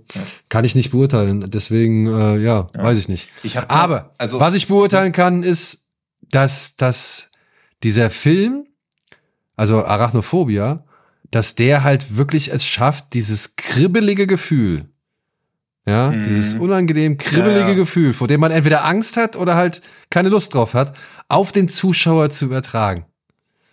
Also ich finde, das ist die Speerspitze unter den reinen Spinnenfilmen. Hm. Ja, und, und er war ja trotzdem auch lustig. Also er kommt ja auch so aus dieser, diesem, oder aus so einem großräumig bemessenen Zeitalter, wo halt wirklich creepy Filme, weil Gremlins war früher halt auch gruselig. Also ich habe den als Kind echt als gruselig empfunden. Aber natürlich habe ich auch gelacht. Und aus heutiger Sicht ist halt natürlich eher eine Komödie. Arachnophobia ist halt immer noch gruselig, aber es ist auch eine Horrorkomödie. Also wo das echt eine Zeit lang richtig, richtig gut geklappt hat, so, so Horror und ja, Horror und Komödie zu mischen und was relativ Großes draus zu machen, was sich aber auch so, so spielerisch angefühlt hat. Also das ist was, was mir so ein bisschen Ja, das- abgeht, so eine Art von Film. Ja, aber das ist ja, ich glaube, das ist das ja auch das Ding, was wir mit Adolfo äh, bei Kino Plus besprochen hatten. Dieses, Ja. dieser Horror, der nie aus den Augen verliert, dass es ja ein Horror Ja. ist, aber trotzdem einen gewissen Fun Ja, enthält. Ja. Und das finde ich auch. Das hier ist, ja, es mag vielleicht eine Horrorkomödie sein, aber die hat trotzdem immer noch genug Potenzial, um sich wirklich auch eben richtig zum Schreien bringen zu lassen. Ich saß, ich habe den Film gesehen in Griechenland, das weiß ich noch. Da war ich mit meiner Mutter äh, im Sommerurlaub in Griechenland. Ich weiß nicht mehr wo, auf welche Insel es war, Kreta, was weiß ich. Ähm, und da gab es ein Open-Air-Kino. Mhm. Ja, das war geil. Und was haben sie da gezeigt? Arachnophobia. Nice. War ihnen komplett egal, welche Altersfreigabe der Film Mhm. hat? Auf jeden Fall. Ja, und dann saß ich da drin, zusammen mit Leuten, die ich im Hotel kennengelernt habe, die auch alle ein bisschen älter waren. Und es war jetzt auch nicht so wirklich voll besucht, so, aber es war angenehm, weil es war schön warm draußen so, es war dunkel und wir haben uns Arachnophobia reingezogen und es war so geil. Mhm. Es war wirklich so cool, unter freiem Himmel diesen Film zu gucken, weil es dadurch ja natürlich, ich sag mal so, die Wahrscheinlichkeit war ein bisschen höher, dass man halt auch im Kino vielleicht die ein oder andere Spinne plötzlich Ja, ja, wahrnimmt klar. oder Ja. trifft oder sonst irgendwas. Äh, und ich weiß noch, 100, das ist wirklich, das, das werde ich meinen Lebtag nicht vergessen. Während der Vorstellung saßen da so, keine Ahnung, auch noch so ein paar jüngere Menschen, also die deutlich älter als ich, aber halt noch nicht wirklich alt, so eine etwas äh, größere Gruppe, eine Clique halt, saßen da. Sie hatte auch, glaube ich, so sch schulterfrei, Bikini-Oberteil, irgendwas in der Richtung. Auf jeden Fall war ihr Rücken ziemlich frei, also nur die Haut. Und einer von ihren Kumpels Ah. ist halt während irgendeiner Szene, ist er halt hin und hat ihr halt am Rücken so, ne, mit den Fingern halt so die, die Spinne imitiert. Ey, und die ist wirklich, die ist aufgesprungen. Also die ist von ihrem Sitz aufgestanden und hat laut Ja, geschrien zu Ja. irgendeiner entsprechenden Szene. Ey, und es war so herrlich. Es war so herrlich, weil es halt noch mal den Moment, der da passiert war, auf der Leinwand noch mal Hm. verstärkt hat, weißt du? Also, dass man halt wirklich so einen richtig schönen Schock und gleichzeitig aber auch so eine befreiende Lache hatte, Ja. weil man gemerkt hat, okay, da geht's einem gerade noch viel, viel schlechter als mir selbst. Ja, und ich finde, das macht Arachnophobia, macht es echt Ja, super. finde ich auch. Und war ja auch das so. echt super. Also John Goodman hat vorher auch schon Rollen gehabt. Also er hat ja bei, bei Moonlighting schon irgendwie mitgespielt und bei Raising Arizona, aber nur so kleinere Rollen. Und dann kam ja Always, wo er das erste Mal eine größere, also richtig große Nebenrolle hat. Und es war ja auch eine der Bedingungen dann von Steven Spielberg für Arachnophobia, dass er nur Executive Producer wird, wenn auch John Goodman da eine größere Rolle kriegt. Sonst wäre er vielleicht auch gar nicht so populär geworden, weil Ja. es gerade halt noch so in seiner Ja. Karriere-Anfangsphase war. Ich wusste auch nicht, 1984 Ja, gut, hat er bei Chad einem mitgespielt. Naja, Genau. Der hat bei Chat mitgespielt, aber sehr kurze Rolle ja, gehabt. Cop also, in Diner, also was man nur erkennt, wenn man weiß, dass er es ist. Ja, also ja. aus heutiger Sicht. Damals hat niemand sich gedacht, cool. Dieser Cop, der kommt noch richtig groß raus. ja, aber ich denke mal, die Cones hätten ihn, glaube ich, auch noch mal. Also ich meine, sie haben ihn ja sowieso noch mal für Barton Fink und so benutzt. Ja, ja, also Äh, die hätten besetzt. ihn dann, aber war schon. Ich glaube, da war schon ein bisschen, ja, da war schon ein bisschen bekannter, aber ich denke mal, die hätten ihn so oder so, glaube ich, noch mal benutzt. glaube auch, aber halt schon irgendwie, also ich glaube, das ist sehr wohltuend, wenn du so Schauspieler bist und so irgendwie dann sagt Steven Spielberg, ja, ey, wenn der da nicht mitspielt, dann könnt ihr euch einen anderen Executive Producer suchen. Also das, Ey, und der war und er macht perfekt die Rolle dieser, auch mega. ja, also der war perfekt als dieser Kammerjäger so. Über sowas könnte man auch nochmal, weil ich finde halt so John Goodman, Arachnophobia oder der Typ aus äh, äh, Land der Raketenwürmer, Fred diese, Ward? diese, hä? Fred, Fred Ward, Ward? ja, ja. Diese, diese liebenswerten, also er wird ja irgendwann dann zur Hauptfigur, aber diese liebenswert schrulligen Figuren, die dann irgendwie in den Filmen, ohne die quasi die Gefahr nicht beseitigt werden könnte, aber sie sind auch nicht die Hauptfiguren. Und da habe ich irgendwie immer so eine, so eine gewisse Faszination für. Ja, wenn die auch überleben. Ja. True. True, true. Oh, hier gibt's einen Spinnenfilm mit Richard Grieco. Haha, den muss ich sehen. Okay. Von 2003. Na, Webs, Webs heißt der. Und allein wegen der Friese, die Richard Grieco da trägt, muss ich diesen Film gucken. ja, Der kann hab, nur schlecht werden. Ja, ich habe auch so in ein paar Spinnenfilme reingeguckt, aber es ist leider auch, wenn sich die Filme nur darauf verlassen, dass eine Spinne an sich schon eklig sein wird, das ist oft gehende Langeweile. Also es gibt auch viele Müllfilme natürlich mit Spinnen. Also Spinnen Obwohl- und Haie, Haie haben, glaube ich, einen ähnlich großen Bodensatz an Filmen. Ja, also es gibt natürlich sehr viel Trash, ja, Ja. aber auch da kann man gleich nochmal separieren. Ich habe jetzt aber durch eben die Recherche für diese Folge, ähm, was halt so als allgemein coole oder gute Spinnenfilme angeht, habe ich tatsächlich einen Film entdeckt, den kannte ich noch gar nicht. Und er hat jetzt auch nicht das allerbeste IMDb-Rating, aber das ist bei Horrorfilmen ja sowieso immer so ein bisschen äh, die Krux, was IMDb und Horrorfilme angeht. Ja. Er heißt Itzy Bitsy. Und ich habe mir den jetzt organisiert. Ich habe mir den äh, gekauft irgendwo. Und, oder ausgeliehen, ausgeliehen. Und also der Anfang, das war schon ordentlich. Das sieht schon gut aus, so das Ja. Intro. Mika Gallo kannte ich auch nicht, hat produziert, geschrieben und inszeniert. Und äh, bislang, also ich kenne halt hier Bruce Davison von den Darstellern. Ansonsten auch noch nicht so viel, wirklich äh, viele, die ich da irgendwie wiedererkannt habe. Ja, es Aber ist noch das- Denise Crosby dabei, die Frau aus äh, Friedhof der Kuscheltiere. Ah, okay. Aber Ja, ähm, und also, aber bislang hatte das einen ganz guten Eindruck gemacht. Ich habe ihn aber noch nicht fertig äh, schauen können, aber den, wie gesagt, den empfand ich jetzt ein bisschen hochwertiger von der gesamten Präsentation. Ja, der ist okay, aber auch einer von diesen Horrorfilmen, wo man lieber mehr von dem gesehen hätte. Ah, Wie, das das klingt halt so gemein, weil ich habe den auch. Das ist halt, wie kannst du dich auch an diesen Monster oder so erinnern, der von, den der Typ gemacht hat, der Strangers gemacht hat, The Strangers? The Strangers ist der mit Liv Tyler, ne? Ja, The Monster.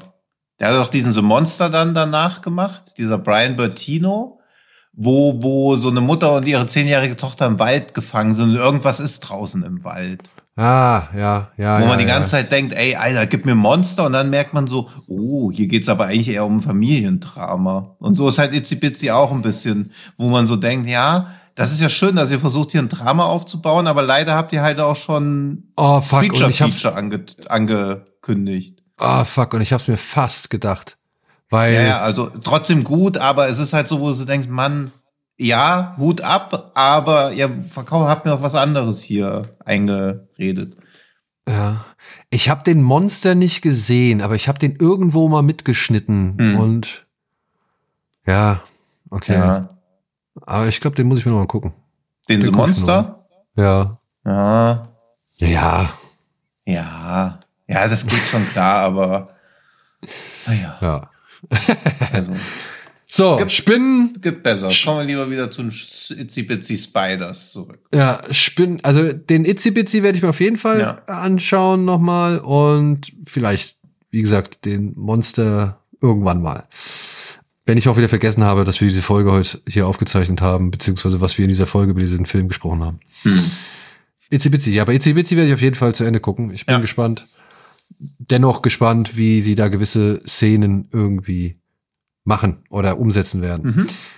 Äh, ja. Und ja, Trash, ne? Ich meine, da gibt's schon ein bisschen was. Ja, endlich Aber reden ich- wir über Mike Mendes. ich muss sagen, ich hatte mit zum Beispiel Big Ass Spider Mhm. unerwartet viel Spaß. Ja, ich auch. Ja, also allein wenn er da am Ende oder kurz vor Ende in, zu diesem einen Song da über diese Straße rennt, in seinem, in seinem Hero-Moment so, Mhm. Ja. da musste ich schon sehr lachen. Also Mhm. ich, ich fand das, ich, äh, der, der hatte das Herz am rechten Fleck. Ja. Wirkte im Vergleich zu vielen, ja, Asylum oder, oder sonst irgendwelchen New Image-Filmen oder keine Ahnung was, ähm, wirkte der doch recht, relativ, relativ hochwertig. Mhm. Also beziehungsweise er sah deutlich besser aus, auch gerade was zum Beispiel eben diese Shots von der Big Ass Spider auf dem Hochhaus angeht und so. Und ich meine, er hat Spaß an dem, was er macht, gibt auch nicht viel mehr vor zu sein, als er Mhm. ist. Und ja, gerade dieses, also ich glaube, es gibt andere Filme, hätten die, also die würden vielleicht ein anderes Budget auffahren und dann wäre das wahrscheinlich auch noch mal eine viel mehr Katastrophe so. Mhm. Aber gemessen, gemessen an dem Budget, was diese Filme ja haben in der Regel und wie viel Mühe sie sich auch teilweise eben halt nicht geben, Ja. ähm, finde ich, ist Big Ass Spider echt ein Musterbeispiel, was man aus seinem Budget und aus dem Ansatz, ja, uns ist es eigentlich egal, ob wir billig wirken Mhm. oder nicht, ähm, oder beziehungsweise wir wirken halt absichtlich billig, ähm, finde ich, ist das schon echt das Beste, was man da rausholt. Ja, eben, also so diese Flucht nach vorne ist mir auch eigentlich immer sympathisch, wenn halt genug Ideen drin sind. Also bei den Asylum-Sachen oder auch sowas wie Sharknado, wo man dann merkt, irgendwie reizt halt hinten und vorne nicht, auch jetzt gerade aktuell Stosser House, den ja Mike Mendes kurioserweise geschnitten hat, deswegen ist er mir gerade wieder in den Kopf gekommen, wo man so denkt, ja, die Idee, dass ein Faultier Menschen umbringt, ist funny, aber eine Idee ist ja kein Film. Also Ja. das ist halt immer so. Und Big Ass Spider hat genug, also auch leider nicht genug Abwechslung, um so durchgängig funny zu sein. Und man hatte, glaube ich, du hattest, glaube ich, auch große Hoffnungen in Lavantula, oder? Dass das Ja, ich besser mein, wird als ey, Big Ass Spider, aber naja. Lavantula, muss ich sagen, hat mich tatsächlich ein bisschen eher enttäuscht Ja, ja, im, im. Vergleich zu Big, Big Ass Spider, weil ich war ja jetzt nicht auf irgendwie die, die, also ich war ja jetzt nicht irgendwie auf Monsterverse hier, Mhm. Warner Monsterverse äh, Niveau einge, eingependelt, so Ja. als ich mitgekriegt habe, okay, es kommt jetzt als nächstes nach Big Ass Spider kommt jetzt Lavantula. Ich fand dann halt charmant Steve Gutenberg, Michael Winslow als alter Der ist Police einer der besten Fan. Police Academy Filme nach wie vor, Lavantula. Ja. Aber ich muss schon sagen, im Vergleich zu Big Ass Spider fand ich das nicht ganz so.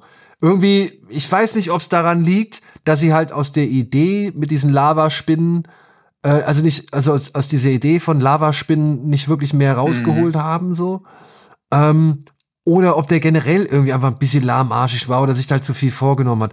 Aber ich weiß nicht, im Vergleich zu Big Ass Spider, der hat halt deutlich mehr, also schönere Ideen gehabt und schönere, schöneren, schönere Gags da rausgeholt, so auch.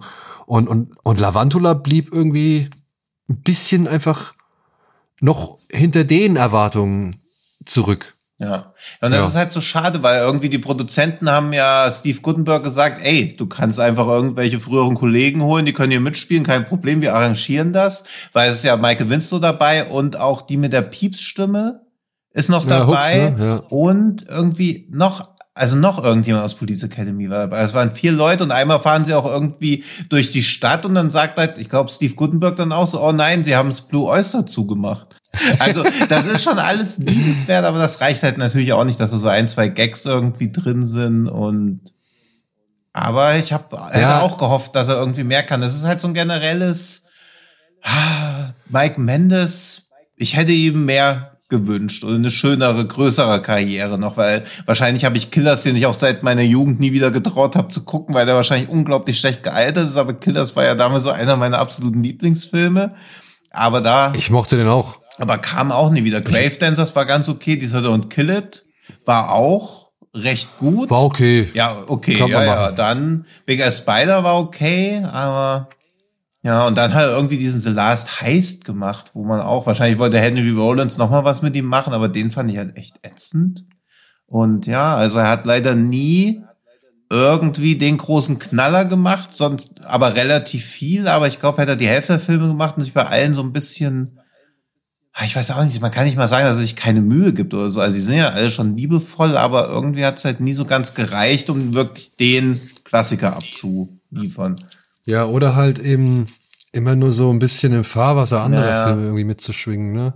Also ich meine, man muss ja auch sagen, ne, Lavantula ist ja jetzt auch nur, sag ich mal, eine logische Konsequenz, meiner Ansicht nach, von Big Ja, ja, klar. So.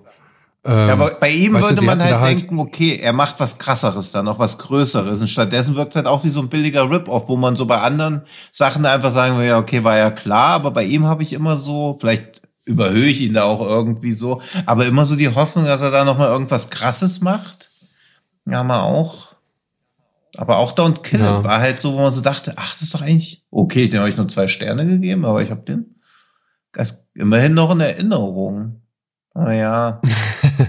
ja, es ist es. Marion Ramsey, Marion Ramsey und Leslie Easterbrook Ah ja, genau. waren Ja. noch bei Lavantula.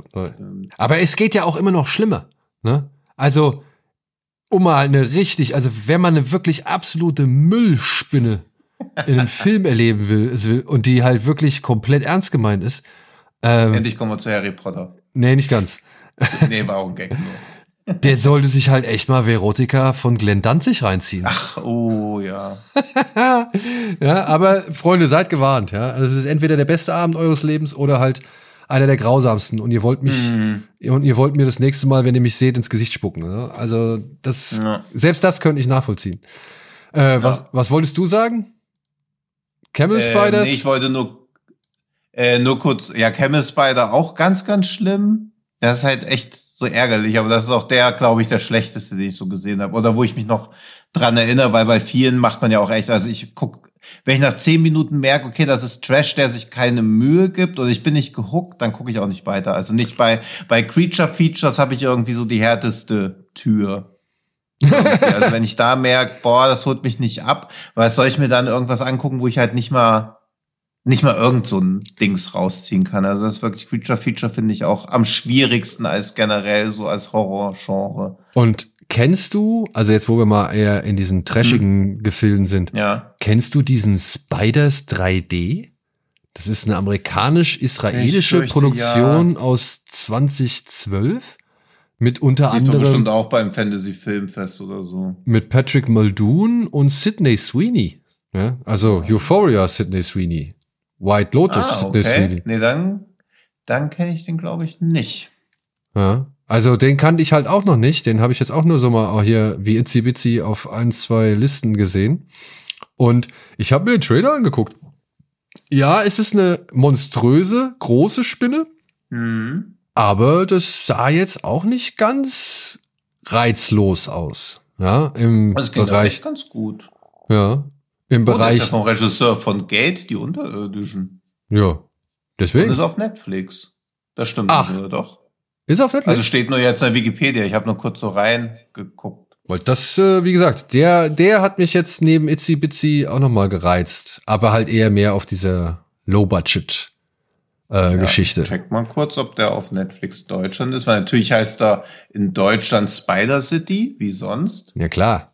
Also ich weiß, es gibt ihn auf Nee, Blu-ray ist und DVD. Da. Ja, ja, nee, ist wieder irgendeine Wikipedia Ah, Leiche. falsche Information. Spider City, Stadt der Spinnen. Ah. Wer hätte es gedacht? Ja. Aber ja, ähm, wir befinden uns aber halt wirklich immer nur auf dieser eher, auf diesem eher kostengünstigen Niveau. Hm. Was ein bisschen Deswegen schade auch ist. noch was zu kostengünstig, aber trotzdem effektiv. Also das ist, den ganzen Film müsst ihr nicht schauen, aber googelt mal nach Urban Legends, also diese düsteren Legenden, Bloody Mary Spider Sequence. Das könnt ihr euch jetzt mal auf YouTube reinziehen, weil das sind die einzigen vier Minuten des Films, die wirklich Spaß machen. Leider CGI-Technik auch nicht, technisch auch nicht so stark, aber das ist schon trotzdem harter Tobak gewesen, als ich das damals gesehen habe.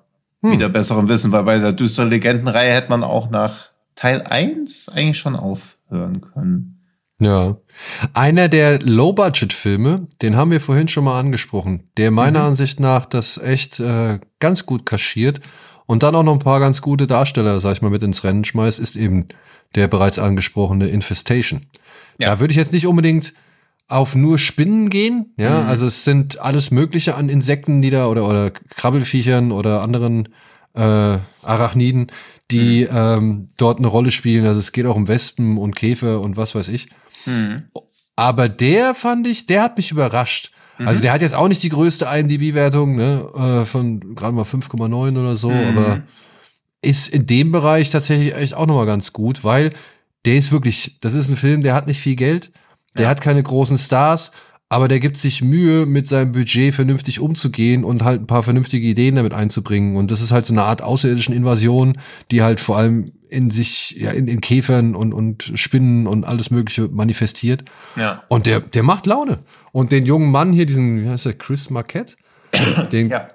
den kennt man auch hier und da, also den hat man hier und da schon mal äh, gesehen, in dem einen oder anderen Teenie-Film zum Beispiel. Oder Ja, und Ray Weiss darf auch das machen, was er immer am besten darf, nämlich so einen leicht verschrobenen Vater spielen, was er seit Twin Peaks auch für sich immer weiter perfektioniert hat. Also ich habe wenige Erinnerungen an den, aber ich habe da schon ein paar Mal gelacht. Also es war grundsympathisch. Jetzt aus heutiger Sicht macht es den Film ein bisschen unsympathisch, dass es von Kyle Rankin ist, der diesen Run, Hide, Fight gemacht hat. Ach, oh je, okay. Ja, also Ja, das ist natürlich- schon in einem politischen Lager mutmaßlich anzusiedeln, in dem ich mich eher nicht zu Hause fühle. Aber wenn man da so Werk und Autor trennen kann, ist Infestation schon ein schöner, schönes Creature-Feature gewesen. Nicht zu viel erwarten, aber der war schon sweet. Ja, vor allem, okay. Ja, also hier, das, auch, trifft hier ganz gut. The Office Meets the Mist von Stephen King. Das trifft schon Ja. ganz gut. Ich meine, der war von 2009, Mhm. da war von der Tendenz, die er da hat, oder beziehungsweise von den Ansichten, die er vertritt, war da noch nicht so viel bekannt, beziehungsweise nicht bei Ja, oder uns auch oder bis zu uns durch. zu spüren im Film. Also wer weiß, was ihn dann irgendwann ergriffen hat. Ja, ja, ja. Also damals gab es diesen Skandal oder diese, diese Ja. Idee um ihn halt noch nicht so, ja. Aber der Hauptdarsteller unter anderem, das ist der äh, Lieberman, glaube ich, heißt er bei Freddy vs. Jason, den hier, ähm, wie heißt die Dame von Destiny's Child? Ah, Kelly Rowland. Kelly Rowland. Ja. Die, die, die, also den Kelly Rowland die ganze Zeit so runterputzt, beziehungsweise Mhm. immer so blöd anmacht. Ja, Der, den hat er bei Freddy vs. Jason zum Beispiel gespielt. Der spielt hier in Infestation die Hauptrolle. Und Infestation hat eine bessere Letterbox-Wertung als Freddy vs. Jason. Macht draus, was ihr draus machen wollt. Oh, das ist jetzt aber unfair gegenüber Freddy vs. Ja, ich Jason. war, auch gerade erstaunt. Also ich finde auch eh, dass der, aber ich meine, das ist halt so ein Film, über den man leicht so hämisch irgendwie so eine schlechte Wertung geben kann. Aber ich finde Freddy vs. Jason auch besser, als er so anscheinend ja Also ich hab- allgemein hin wahrgenommen wird. Also es war, es ist nach wie vor eines meiner liebsten oder eines meiner Highlight-Screenings beim Fantasy Filmfest. Es Hm. war so eine geile Stimmung im Kino. Hm. Ja, das Ja. glaube ich. Ja. Aber ja, äh, gehen wir doch mal budgettechnisch eine Stufe höher. Ich glaube, was hast du da? Du hast doch eben schon irgendwas genannt. Ähm, Was, du 50.000 hast für die Taranteln, also die Vogelspinnen in Mörderspinnen. Das war die, glaube ich, die einzige. nee, nee, nee. Die- Also, ich meine, jetzt wür- würden wir jetzt mal ins, ins höher budgetierte Kino gehen oder Ja. auf höher budgetierte Filme gucken. Ah, warte, du Da musst erst noch, erst noch ein Quiz. Wie ist der deutsche Verleihtitel von Infestation? Äh, auf Käfer komm raus. Ja, close enough. Nur ein toter Käfer ist ein guter Käfer. Oh, oh, echt? Ja. Da haben sie dann original, äh, weil, oh. Und das ist wieder auch so ein geiles, geiles Ding der deutschen Synchro, ne? Ich meine, nur ein gut toter Bug ist ein guter Bug. Ja. Hat sich eigentlich deutlich mehr durchgesetzt als nur ein toter Käfer ist ein Ja. toter Käfer, obwohl damit das gleiche gemeint Ja. ist. Ja, aber kommen wir jetzt mal zu diesen etwas größer budgetierten Filmen und dann zum Beispiel zu einem Film, in den ich damals sehr viele Hoffnungen gesteckt hatte, aber der mich dann doch relativ schnell, ah, wie soll man sagen, das ist so, du guckst einen Film oder du, du sitzt in einem Film drin, auf den du so ein bisschen gespannt bist, auf den du dich vielleicht sogar so ein bisschen freust, wo es so ein bisschen kribbelt. Ja, so, du verspürst so ein leichtes Kribbeln, dass du den jetzt gucken darfst, so. Und dann musst du feststellen, oh oh, ich muss meine Erwartungen hier ganz schnell runterschrauben. Weißt du, also das musst du so im Film, im Film stellst du es fest, erst so etwas später im Film, wenn der schon etwas vorangeschritten ist, und dann musst du dir eingestehen, ah, vielleicht habe ich hier doch zu viel erwartet. Okay, ich So ahne, ganz- worauf es hinausläuft, aber es könnte auch was komplett anderes sein. Na, ich denke, gib mal äh, einen Tipp ab. Äh, im, im, im, Im Originaltitel ist eine Zahl drin, im deutschen Titel nicht, aber er ist auch Englisch. Genau, Ja. genau. Die Rede ist von Eight Leg Freaks oder Eric Attack, wie er halt auch genannt wird. Ähm, ich weiß nicht, ich, ich hatte echt, ich hatte Hoffnung in diesen Film. Ich hatte gedacht, mit ein bisschen Budget, ja, und, und äh, ein bisschen Fun in, also ein bisschen Spaß in den Backen, so, David Arquette noch mit dabei. Was soll da schiefgehen? Ja. Weißt du? Ich will doch eigentlich nur sehen, wie große Spinnen irgendwelche Teenager zerfetzen. Ja, eben. Mehr will was ich doch ist denn da schiefgegangen? Naja, was siehst du doch nix. Also es passiert doch nix. Es passiert doch nichts in diesem Film. Ja. Na was? Und dann waren sie auch nicht so wirklich gut getrickst, muss man leider auch sagen. Und sie geben halt echt viel zu viele Geräusche von sich. Das fand ich auch merkwürdig. Hm. Also die, die reden ja schon fast wie Gremlins oder so oder Critters miteinander. Ja, aber es war ja auch eine Komödie. Oder also ich habe ihn als Komödie wahrgenommen. Vielleicht sollte, war das nie so angekündigt oder so, aber ich habe den schon eher als Komödie damals gesehen. Ja, aber ich, also wirklich, die Spinnen, ich, ich habe jetzt noch mal geguckt hier, zum Beispiel Jumanji, ja? Mhm. In Jumanji gibt's die Szene, da steckt Robin Williams im Boden fest und dann kommen diese Riesenspinnen auf, auf ihn zugekrabbelt, der, glaube ich, festgehalten wird von seiner Freundin. Mhm. Und die Kinder, der Affenjunge und das Mädchen müssen irgendwie äh, würfeln und was weiß ich und müssen halt diese Spinnen abwehren und so. Und ehrlich, ich finde die Spinnen in Jumanji, auch wenn die auch groß sind und unnatürlich wirken, die wirken für mich keine Ahnung, die wirken für mich unangenehmer Mhm. als die Spinnen in Eight Leg Freaks. Ja. Ja, Ich fand ja schon so- Eight Legs Freaks finde ich auch nichts gruselig. Der ist halt einfach funny. Ja, ja. Aus heute, ja. aus damaliger Sicht, ich habe den seitdem nie wieder geguckt, aber ich weiß noch, dass ich da eine gute Zeit mit hatte. Ja, ich, ich nicht. Ich war irgendwie enttäuscht. Aber Scarlett Johansson spielt doch mit. Ja, was bringt das? Also ich, also ich meine, das? ja, es, äh, ich meine, ich will doch die Spinnen sehen. Ja. Und auch diese, auch schon so, dass am Anfang irgendwelche merkwürdigen, keine Ahnung, Fantasiespinnen da vorgestellt werden mit ihren CGI-Sprüngen, so, Mhm. weißt du, und ach nee, ey, also bitte, hier und da mal einen Kopf ab oder so, mehr will ich doch gar nicht. Also das war auch so damals, also du hast den damals auch im Kino dann gesehen. Ja, ja, ja, okay, ich okay. weiß nicht. Ah, nee, da war ich noch Lief der- irgendwie more forgiving anscheinend. Lief der im Rahmen vom Fantasy Filmfest Ich oder? glaube, ich habe den ganz normal, im- nee, ich habe den normal im Kino gesehen, also da war ich noch nicht. Ich meine auch- Da habe ich noch Hersfeld ich meine, ich auch- gewohnt, da kann ich nicht beim Fantasy Filmfest gewesen sein. Ja, ich meine auch, ich habe den zuerst, äh, also ich habe den regulär im Kino Ja. gesehen. Und ich, ich erinnere mich, dass ich wirklich ernüchtert da raus Mhm. bin. Ich fand's leider, äh, er hat nicht so den, er hat nicht so den Spaß gebracht, den ich mir erhofft habe. Wie zum Beispiel ein Piranha 3D. Mhm. Ja, gut, das war nochmal eine andere Kiste, das stimmt. Ja, aber ne, komm, ist jetzt auch nicht der teuerste Film. Und ich meine hier, Eight Late Freeze ist ja, ist ja mit von Emmerich produziert oder so, ne? Ja, ja, das war eh generell. Also der Regisseur, ich habe gerade mal geschaut, der hat danach noch äh, Return of the Living Dead, Rave to the Grave gemacht und Return of the Living Dead Necropolis und beide in 2005. Und die Cover sehen nach Hochglanzunterhaltung aus. 1,7 und 1,7. Hm, Mann, ey. Ja, bitter. Ja, aber ich meine, ja, aber dann sowas wie, du hast es eben auch schon genannt, ne? Die, die Viecher bei der Nebel, Mhm. den ich sowieso toll finde. Ja, super. Ich meine, die ja. Spinnen, ob die Spinnen jetzt drin vorkommen oder nicht, ähm, machen da, glaube ich, keinen großen Mhm. Unterschied. Aber ich habe den ja vor einiger Zeit, habe ich mir den nochmal angeguckt, also irgendwann im letzten Mhm. Jahr.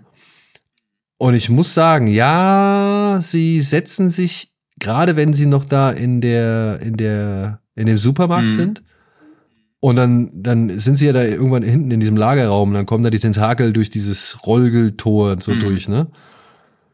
Ja, das setzt sich alles ein bisschen ab. Da, da merkt man, da sind die Tricks ein bisschen angestaubt. Aber, aber ich finde dann, wenn sie dann zum Beispiel im Nebel durch diese Autos Mhm. rennen und versuchen verzweifelt dieses Auto zu finden, ähm, mit dem sie wegfahren können, oder halt zumindest das Auto von, von Thomas Jane zu finden, das fand ich schon eine geile Sequenz. Absolut, und ja. da, durch den Nebel, durch den, durch den Dunst, fällt das meiner Ansicht nach auch nicht mehr so gravierend auf oder beziehungsweise wird es abgemildert, dass die Figuren halt, ja, CGI-Figuren aus den frühen 2000ern Ja. sind, so, ne? Ja, die fand ich auch. Also klar, die sahen schon, also deswegen finde ich bei sowas immer so eine Unterscheidung, obwohl sie eigentlich Quatsch ist zwischen, zwischen äh, Spinnen und arachnoiden Wesen, weil klar sind sie spinnenähnlich, aber natürlich ähneln sie keiner wirklichen Spinne und sind auch größer, aber die waren halt echt furchteinflößend, gerade weil, weil sie auch so gnadenlos aussahen. Man sieht sie ja kaum in Action, aber man kann sich halt genau vorstellen, was los ist, wenn die einen erwischen. Ja, und vor allem, weil das so, so, dadurch, dass es ja halt schon von vornherein klar ist, dass es keine Spinnen von dieser Welt sind, fand, Ja, ja. fand ich deren auf Tötung ausgelegte Erscheinungsform so. Also das Ja. macht's dann halt auch nochmal aus, weil diese Spinnen wirkten, als wären sie zu keinem anderen Zweck auf der Welt als andere Lebenswesen, alle andere Lebenswesen, Lebewesen zu vernichten, so. Ja, ja, so als ob sie irgendwie so aus der Nachbarstadt von da, von daher kommen, wo die Xenomorphe herkommen. Ja, ja, genau. Ja. ja, ja, Also das fand ich auch, das waren, das waren fiese Spinnen. Mal Mhm. wirklich fiese Spinnen. Welche großen Spinnen nicht auch? Also jetzt kommen wir, glaube ich, wir können ja mal kurz so, so ein Roundup machen von geilen Spinnen in Filmen, wo sie aber nicht die Hauptrolle spielen oder so. Ja. Die, die großen Spinnen in King Kong Skull Island fand ich auch krass. Also die Sequenz geht ja nur so ein paar Minuten, aber wie die da so laufen und auch dann mit ihren Beinen dann die Leute aufspießen, das fand ich auch stark. Ist nicht wirklich gruselig, aber wo ich auch so dachte, okay, das ist auch wieder sehr fremdartig hier und eine sehr krasse Bedrohung, die ich hier in dieser Welt, die da im Film eher äh, irgendwie generiert wird, komplett glaubwürdig finde. Ja, ich äh, mochte die auch mehr als zum Beispiel diese, wie hießen die, Skullcrusher? Die Viecher? Ja, Ja, Skycrusher, glaube ich. ja, die mochte ich ja nicht ganz so. Mhm. Da fand ich die Spinnen auch cooler. Allein durch Ja, das diese. so eine Riesenspinne wäre, glaube ich, mal ganz geil. King Kong gegen so eine Riesenspinne. ja, vor allem, weil halt auch, die, ich mochte dieses dünne, weißt du? Also Ja, ja, genau. Die waren halt so unglaublich lange, dünne Beine und oben dann dieser Körper. Das war schon ganz geil. Ja. Ja. Ey, ich muss auch sagen, als ich jetzt mit meinem Sohn die Filme dann halt, nachdem wir die Bücher gelesen haben, und du Mhm. hast es ja auch vorhin schon genannt, ähm, als ich mit meinem Sohn die Bücher gelesen, also den Film dann auch gesehen habe, Mhm. Ara Aragog, also, Mhm. Ja, also viel in, gruselig. in der einen oder anderen Szene, vor allem, weil sie es ja auch wirklich mischen mit Mhm. äh, echten, echten Spinnen, also beziehungsweise mit, mit, mit Animatronics und Mhm. halt digitalen so. Hut ab. Also wir haben, Ja. ich war ja, ich war ja mit meinem Sohn ähm, in London bei dieser Harry Potter Wizarding World Tour.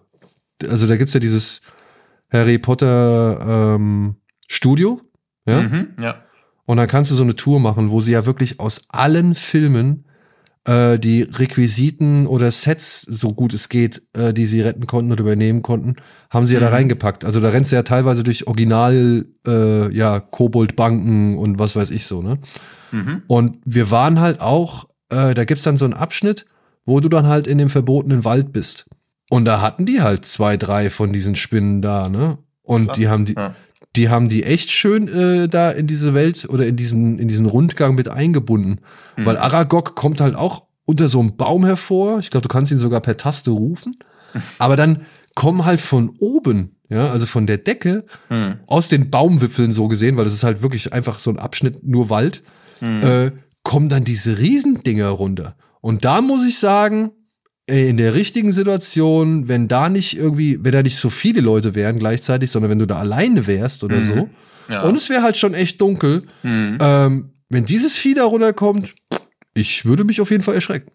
Ja, ja, also ich finde auch, dass diese Szene, und ich habe ja Harry Potter relativ spät erst gesehen, also ich finde es echt gruselig. Ich glaube nämlich auch, dass Harry Potter und die Kammer des Schreckens für viele Kinder so die erste wirkliche Begegnung mit einer Horrorszene war. Weil man es ja auch gerade nicht so erwartet, aber es ist halt echt wirklich gruselig. Ja. Und ja. auch deutlich, also glaube ich auch nochmal in dem Kontext deutlich gruseliger, weil man es halt in dem Film nicht so erwarten würde, dass das dann so gruselig auf einmal würden, so schnell. Ja, vor allem, vor allem zum einen wird die Spinne ja schon von vornherein als, ja, Bestie aus der Kammer des Schreckens äh, installiert. Mhm. Also man, man hat ja, Ja. von vornherein, hat man ja Mhm. schon ein, ein negatives Bild, was aufgebaut wird, ein, ein monströses Ja. Bild, das aufgebaut wird. Ähm, und dann kommt aber auch diese Situation, und das finde ich das Krasse, äh, das fand ich halt auch so eine krasse Szene, wenn er spricht ja dann mit ihr und er sagt dann ja, und sie, er sagt ja dann wirklich zu Harry und den zwei anderen und zu Ron und Hermine, so von wegen, ey, ich kann mich zurückhalten, ich mache das, weil ich ein Kumpel von Hagrid bin und so weiter, aber Mhm. ich kann Ja. meinen Kindern, kann ich Ja. halt nicht so ein saftiges Stück Fleisch vorenthalten, so, wo Ja. ich mir dachte, Alter, was? Ja, okay, das ist schon fies. Und wenn sie dann durch den Wald rennen und dann kommen diese ganzen Spinnen hinterher, ja, es ist nicht ohne. Ja, Muss ich auch sagen. ein Krasses, krasses Bedrohungsszenario und diese, ich weiß nicht wie genau, wie man den Namen ausspricht, aber diese Shelob-Spinne in Herr der Ringe, Ey, der ja generell düsterer ist, aber auch das war schon deutlich gruseliger als alles andere und auch nicht unbedingt, weil es eine Spinne war, aber ich glaube, man denkt dann so, okay, wenn es eh schon um eine Spinne geht, kann ich es auch richtig gruselig inszenieren. Aber ich muss, ich muss aber auch sagen, also Shelob oder Shelob oder Shelob, ähm, ich, wie Jackson das macht, der Mhm. Moment zum Beispiel, wenn Frodo ja glaubt, er hat es geschafft Mhm. und ist ja eigentlich schon wieder aus der Höhle raus und geht und will dann halt diese Treppe hochgehen, wo sie dann so über ihm ist. Mhm. Ja? Und er guckt sich noch mal um und dann will er halt ja Richtung Treppe hochgehen und dann kriegt er ja den Stachel von ihr in den Bauch. ja. Ja, aber dieser Moment, wenn sie da über ihm, ähm, sag ich mal, so rummanövriert und halt so ganz still ist, so, ja, und, und dann halt da so ihre Bewegungen macht, den finde ich mit den gruseligsten und den unangenehmsten Moment oder den, den irgendwie Mhm. den fiesesten Moment so, Ja. als alles, was vorher ist. In der Höhle, wo es dunkel ist, wo mit dem Licht gespielt wird, Gollum noch da seine ganzen, äh, sag ich mal, Reime oder sonst irgendwas Mhm. da rumschwafelt und so. Ja, okay, da verstehe ich, dass sowas irgendwie, ja, auch mit den Spinnweben und so unheimlich sein soll. Aber das fand ich nicht so effektiv oder nicht so wirkungsvoll wie eben genau die Szene, wo er so ganz leise über sie kriecht. Und die mich immer dann auch, seit ich den Film halt gesehen habe, an die Spinne in Enemy denken lässt. Ja, stimmt. Hm. Ja.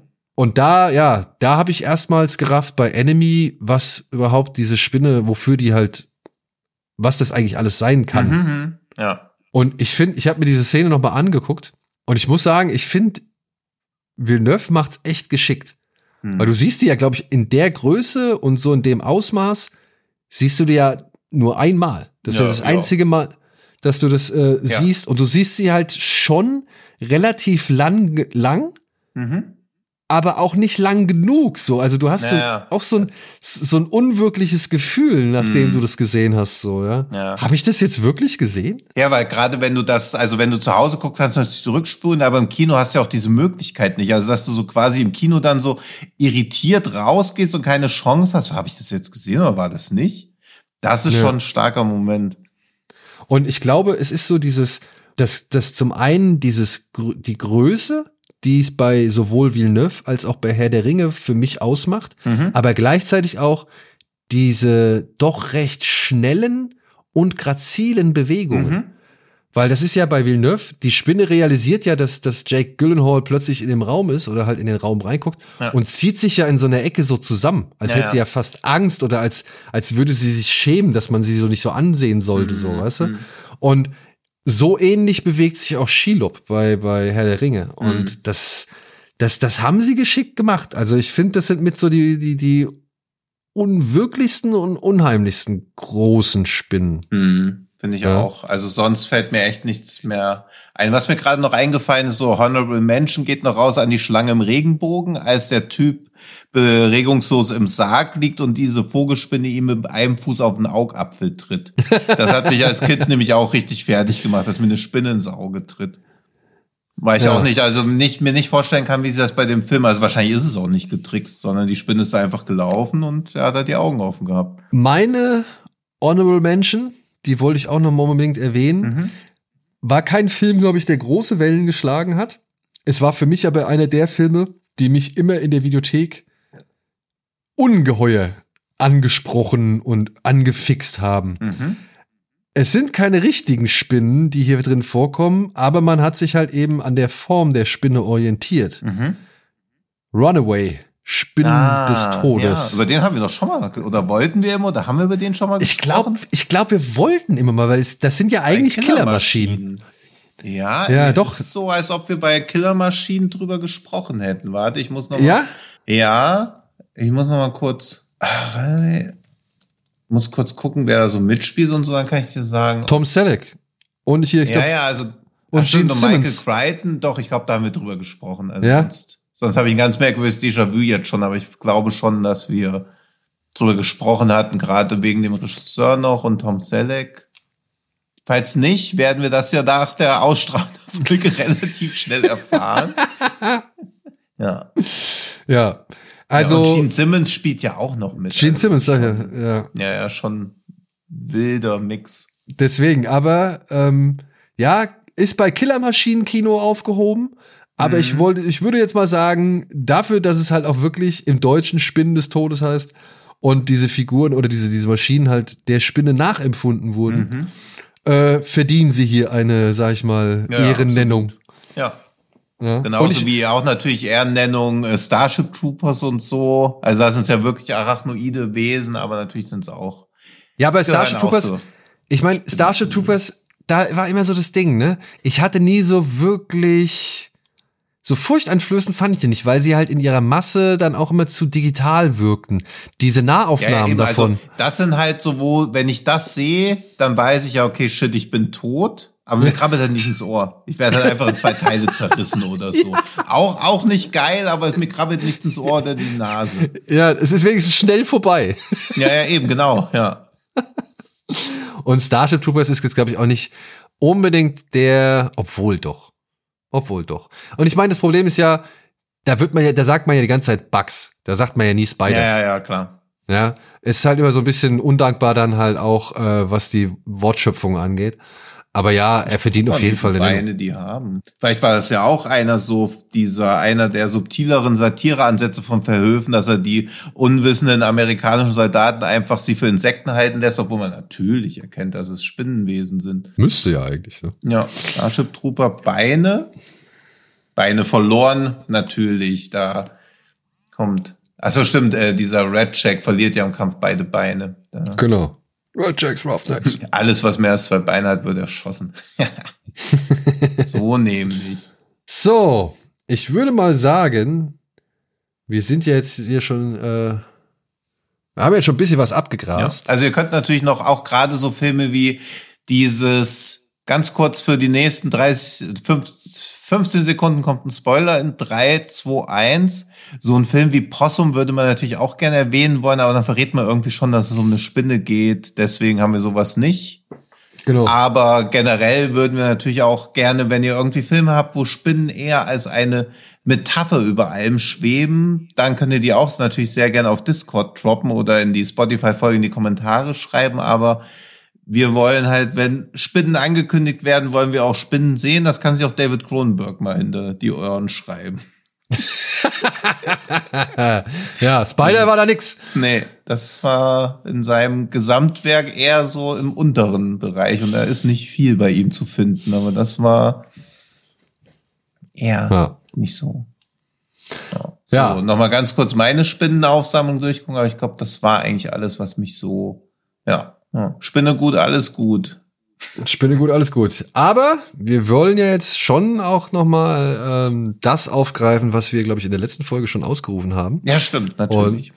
Wofür wir auch schon äh, freundliche Grüße von unserem äh, lieben Zuhörer Flogress äh, bekommen haben, der auch dann uns schon äh, Fragen geschickt hat. Ich weiß nicht, ob du noch welche äh, entdeckt hast, Tino, oder gesammelt Ja, aber hast. wir können erstmal die. Also Ehre, wem Ehre gebührt. Er hat die Kategorie quasi ins Leben gerufen, beziehungsweise verankert, beziehungsweise uns darauf hingewiesen, dass wir vielleicht nicht nur alle 50 Folgen mal Fragen beantworten sollten, sondern auch mal zwischendurch. Ja, und er hat, ich finde, eine Frage gestellt. Er hat uns äh, fünf Fragen gestellt. Deswegen würde ich jetzt nicht alle fünf Fragen nehmen, aber ich würde eine nehmen, die jetzt eigentlich zu dieser Folge wirklich sehr, sehr passend ist. Und zwar, über welches unterrepräsentiertes Tier würdet ihr gern mal einen Horrorfilm sehen? Hm. Kommt mir vor, als ob wir über sowas auch schon mal nachgedacht hatten bei irgendeiner Tierhorrorfolge. Ich würde, also Mandrill nach wie vor bei mir gern gesehen, aber da gibt's ja ein, zwei Filme, aber ich finde immer ein Affe, der so krasse Zähne hat, dass er auch einen Gepard im Kampf besiegen kann. Das gefällt mir mal ganz gut. Also sowas wie Schakma. Ja, ja, eben, es gibt ja eigentlich nur Schakma, aber so Mandrill, aber ich überlege mal, mir fällt bestimmt noch irgendein anderes Tier. Und halt, was ich auch bisher noch nicht gesehen habe, sind diese ekelhaften, krassen Tausendfüße, also die so richtig, richtig dick sind. Das Hm. habe ich auch noch nie Aber- irgendwo gesehen. Aber das ist dann wieder so deine Ohrenphobie, die da jetzt ein bisschen Ja, ich habe eigentlich, glaube ich, gar nicht so eine, aber irgendwie so, also kleine Viecher, gegen die man sich so, so, so, ein- so ein zwei Kilo Vieh, kann- äh, zwei Meter Vieh kann man sich halt entgegenwerfen. Aber so eine Spinne, die dann auch so rumläuft, oder wir haben ja noch gar nicht über so springende Spinnen gesprochen, das ist ja auch nochmal eine ganz andere Kiste. ja. Nee, Ja. das, Ich glaube, als wir über Tierhorror gesprochen Naja. haben, haben wir das schon mal beantwortet. Und ich meine, ich habe damals gesagt Nilpferd. Stimmt, Ja. stimmt, stimmt. Und dann habe ich noch irgendwie die Carlo Escobar Nilpferd-Geschichte, die da irgendwo rumstreuen und so viel, so eine große Gefahr darstellen, erzählt. Ja, also Nilpferd wäre nach wie Mhm. vor, also ich meine, allein, allein für die Tagline Hippo-Horror Ja. Musst du doch echt, da muss doch eigentlich Investoren für geben. Oder nicht? Das Klar. kann doch keiner erzählen, dass das nicht irgendwie die, die, die Geldscheine locker macht, beziehungsweise die Geldbörsen öffnet. Mhm. Hippo-Horror ist doch, ist doch, was, keine Ahnung, ist doch ein Schlüpferstürmer für jeden Produzenten. Auf jeden Fall. Ja, na gut. Ähm, deswegen würde ich jetzt mal versuchen, was anderes zu nehmen. Mhm. Was wäre denn ein Tier? Ich meine, man muss es ja auch irgendwie halbwegs vernünftig darstellen können, ne? Ja, du hast immer das es- noch nicht geguckt, ich sehe.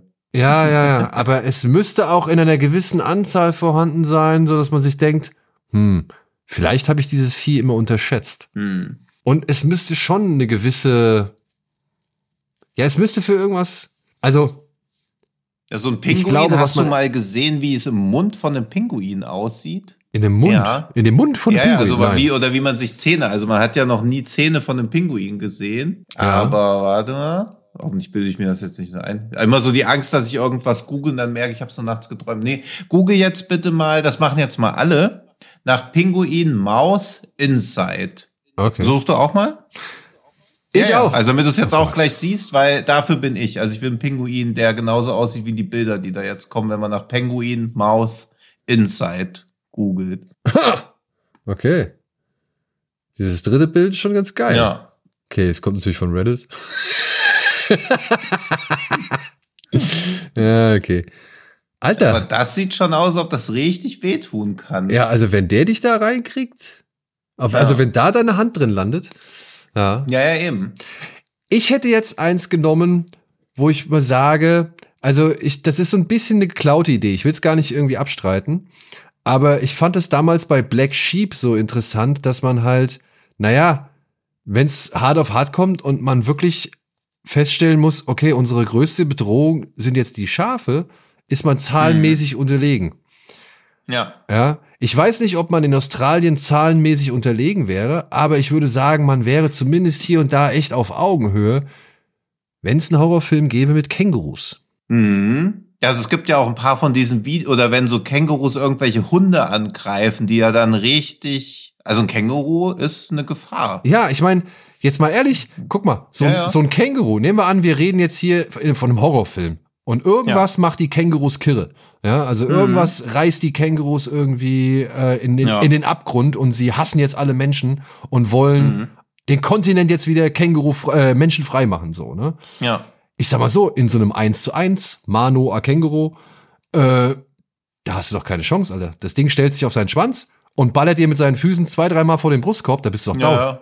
Und ich könnte, Oder auch wenn du so, so eine Verfolgungsjagd, wo dann jemand da so rennt, du siehst im Hintergrund nur, wie das Känguru so angesprungen kommt mit so drei Meter Sätzen. Also da kann man schon einiges inszenatorisch rausholen. ja, und es kann boxen. Also es kann dir halt Ja. nochmal mit einem mitgeben, so. Also du hättest total sogar die Möglichkeit, vielleicht die ein oder andere richtige Kampfchoreo oder, oder Martial Arts Sequenz da mit reinzubringen. Ja. Also, wa warum nicht? Und ich sag Ja. mal, ich glaube, es ist auch nicht unbedingt schwierig, Menschen in Känguru-Kostüme zu stecken. So, also. Aber auch. Und ich glaube, Iko Uwe ist es gerade an einem Punkt in seiner Karriere, wo er in dem Film die Hauptrolle spielen würde. Ein Freund der Tiere. Er war schon Ja. immer. Ja, Ja. Dann ein bisschen Martial Arts, bisschen Kruse, so ein blutverschmiertes Känguru sieht, glaube ich, auch echt creepy aus. Ja. Ja, doch, das finde ich ganz gut. Also ich will Pinguine mal, ich habe noch keinen richtigen, aber auch das könnte ja so niedlich sein, dass sie so rumwatschen, aber ich glaube, wenn so, wenn so eine Armee von 200, 300, 1,50 großen Pinguinen auf dich zugewatscht kommt, das findet man ganz schnell dann nämlich auch nicht mehr witzig. Also die müssen halt durch Masse, wie früher die Zombies einfach. Ja, und ich stelle mir vor, also ich sehe jetzt schon die, die Vögel von Hitchcock-Hommage mit Ja. Pinguinen. Weißt du? Ja, dass ja die, klar. Dass die Pinguine einfach so richtig schön stumpf und stumm in der, also in so einer, in so einer Einöde irgendwie einfach nur vor dir stehen und nur darauf Mhm. warten, dass du den ersten Fehler machst, so. Ja, Und dann, ja, und dann halt irgendwie auch ihre Rutschfähigkeit noch zum Einsatz bringen, ne? stimmt. Ja, und dann noch diese Blut so auf diesem weißen Bauch oder so. Also die könnte man schon ganz creepy irgendwie aussehen lassen. Und ich meine, guck mal, der, der Pinguin kommt angeschlittert und ich meine, Ja. der ist ja direkt auf Höhe deiner Achillesferse. ja, genau. Dann direkt wie bei Friedhof der Kuscheltiere durch. Achillesfersen-Trauma habe ich eh. Achillessehnen-Trauma passt. Ja, Also- das mit den Pinguinen machen wir. Ja, liebe Leute, also falls da draußen Filmproduzenten sind, ne, ihr habt es hier zuerst Ja. gehört. Känguru-Koma, äh, Känguru-Koma und äh, äh, Penguin-Porn. Nee, nee, Penguin-Pein. Ähm, Macht, make it happen. Ja. So. Und ja, wenn, wenn ihr Fragen habt, ne, schickt sie uns gerne. Bitte, weiß nicht, antwortet zum Beispiel auf unser Instagram-Post zur Ankündigung der neuen Folge. Schickt sie uns, also stellt sie uns gerne da. Bei Discord sind wir vertreten. ja. Kommt in Ja, den genau. Discord. Kommt in den Discord und, und äh, stellt die Fragen da oder schickt sie uns über, weiß ich nicht, Blue Sky, Threads, Twitter oder ja, iTunes, äh, Spotify und so weiter und so fort. Äh, wir wollen gerne die eine oder andere Frage immer wieder als feststehendes Item hier mit aufnehmen. So und sollten wir aus. tatsächlich irgendeine Spinne, die oder ein, ein, eine Spinnenszene oder irgendeinen Einsatz einer Spinne hier Mhm. nicht thematisiert haben, beziehungsweise ja, vielleicht auch noch gar nicht kennen. Wir sind für jeden Hinweis dankbar. Ne? Also an den gleichen Adressen könnt ihr gerne eure Spinnentipps loswerden. Da würden wir uns auch drüber freuen, wenn wir da noch die ein oder andere Szene oder die ein oder andere Spinne entdecken, die uns vielleicht ja noch mal so einen kleinen Schauer über den Ja. Rücken jagt. Ja. Und noch letzte Menschen, bevor wir aufhören. Xavier Gans hat nämlich auch diesen Crucifixion gemacht, diesen Exorzismusfilm, der leider echt schlecht ist. Aber auch da gibt es eine Szene, wo dann auf einmal eine Frau in ihre Unterhose reinguckt und dann kommen tausend Spinnen Uh. rausgekrabbelt. Das war sehr effektiv. Hat er überhaupt nichts, also es passt doch überhaupt nicht in den Film, weil es halt einfach so nur noch 15 Exorzismusfilm ist. Aber er hat eine der ekelhaftesten Spinnenszenen, an die ich mich erinnern kann. Mir ist nämlich jetzt auch gerade wieder eingefallen, wie der Film ist. Ich habe die ganze Zeit überlegt. Aber vielleicht gibt sie nämlich auch losgelöst von einem anderen auf YouTube. Dann habt ihr das Beste von The Crucifixion auch gesehen. Das war echt creepy. Ja. So, Ja, so, das war's als letzter Service-Tweet hier. Wir hoffen aber, dass diese Folge alles andere als creepy war. Wir wünschen euch einen schönen Start in die Woche. Oder halt ein schönes Wochenende, wann immer ihr, ihr das Ding hier eingeschaltet habt. Und ansonsten verbleiben wir mit freundlichen Grüßen bis zum nächsten Mal. Tschüss! Bis dann. Tschüssi.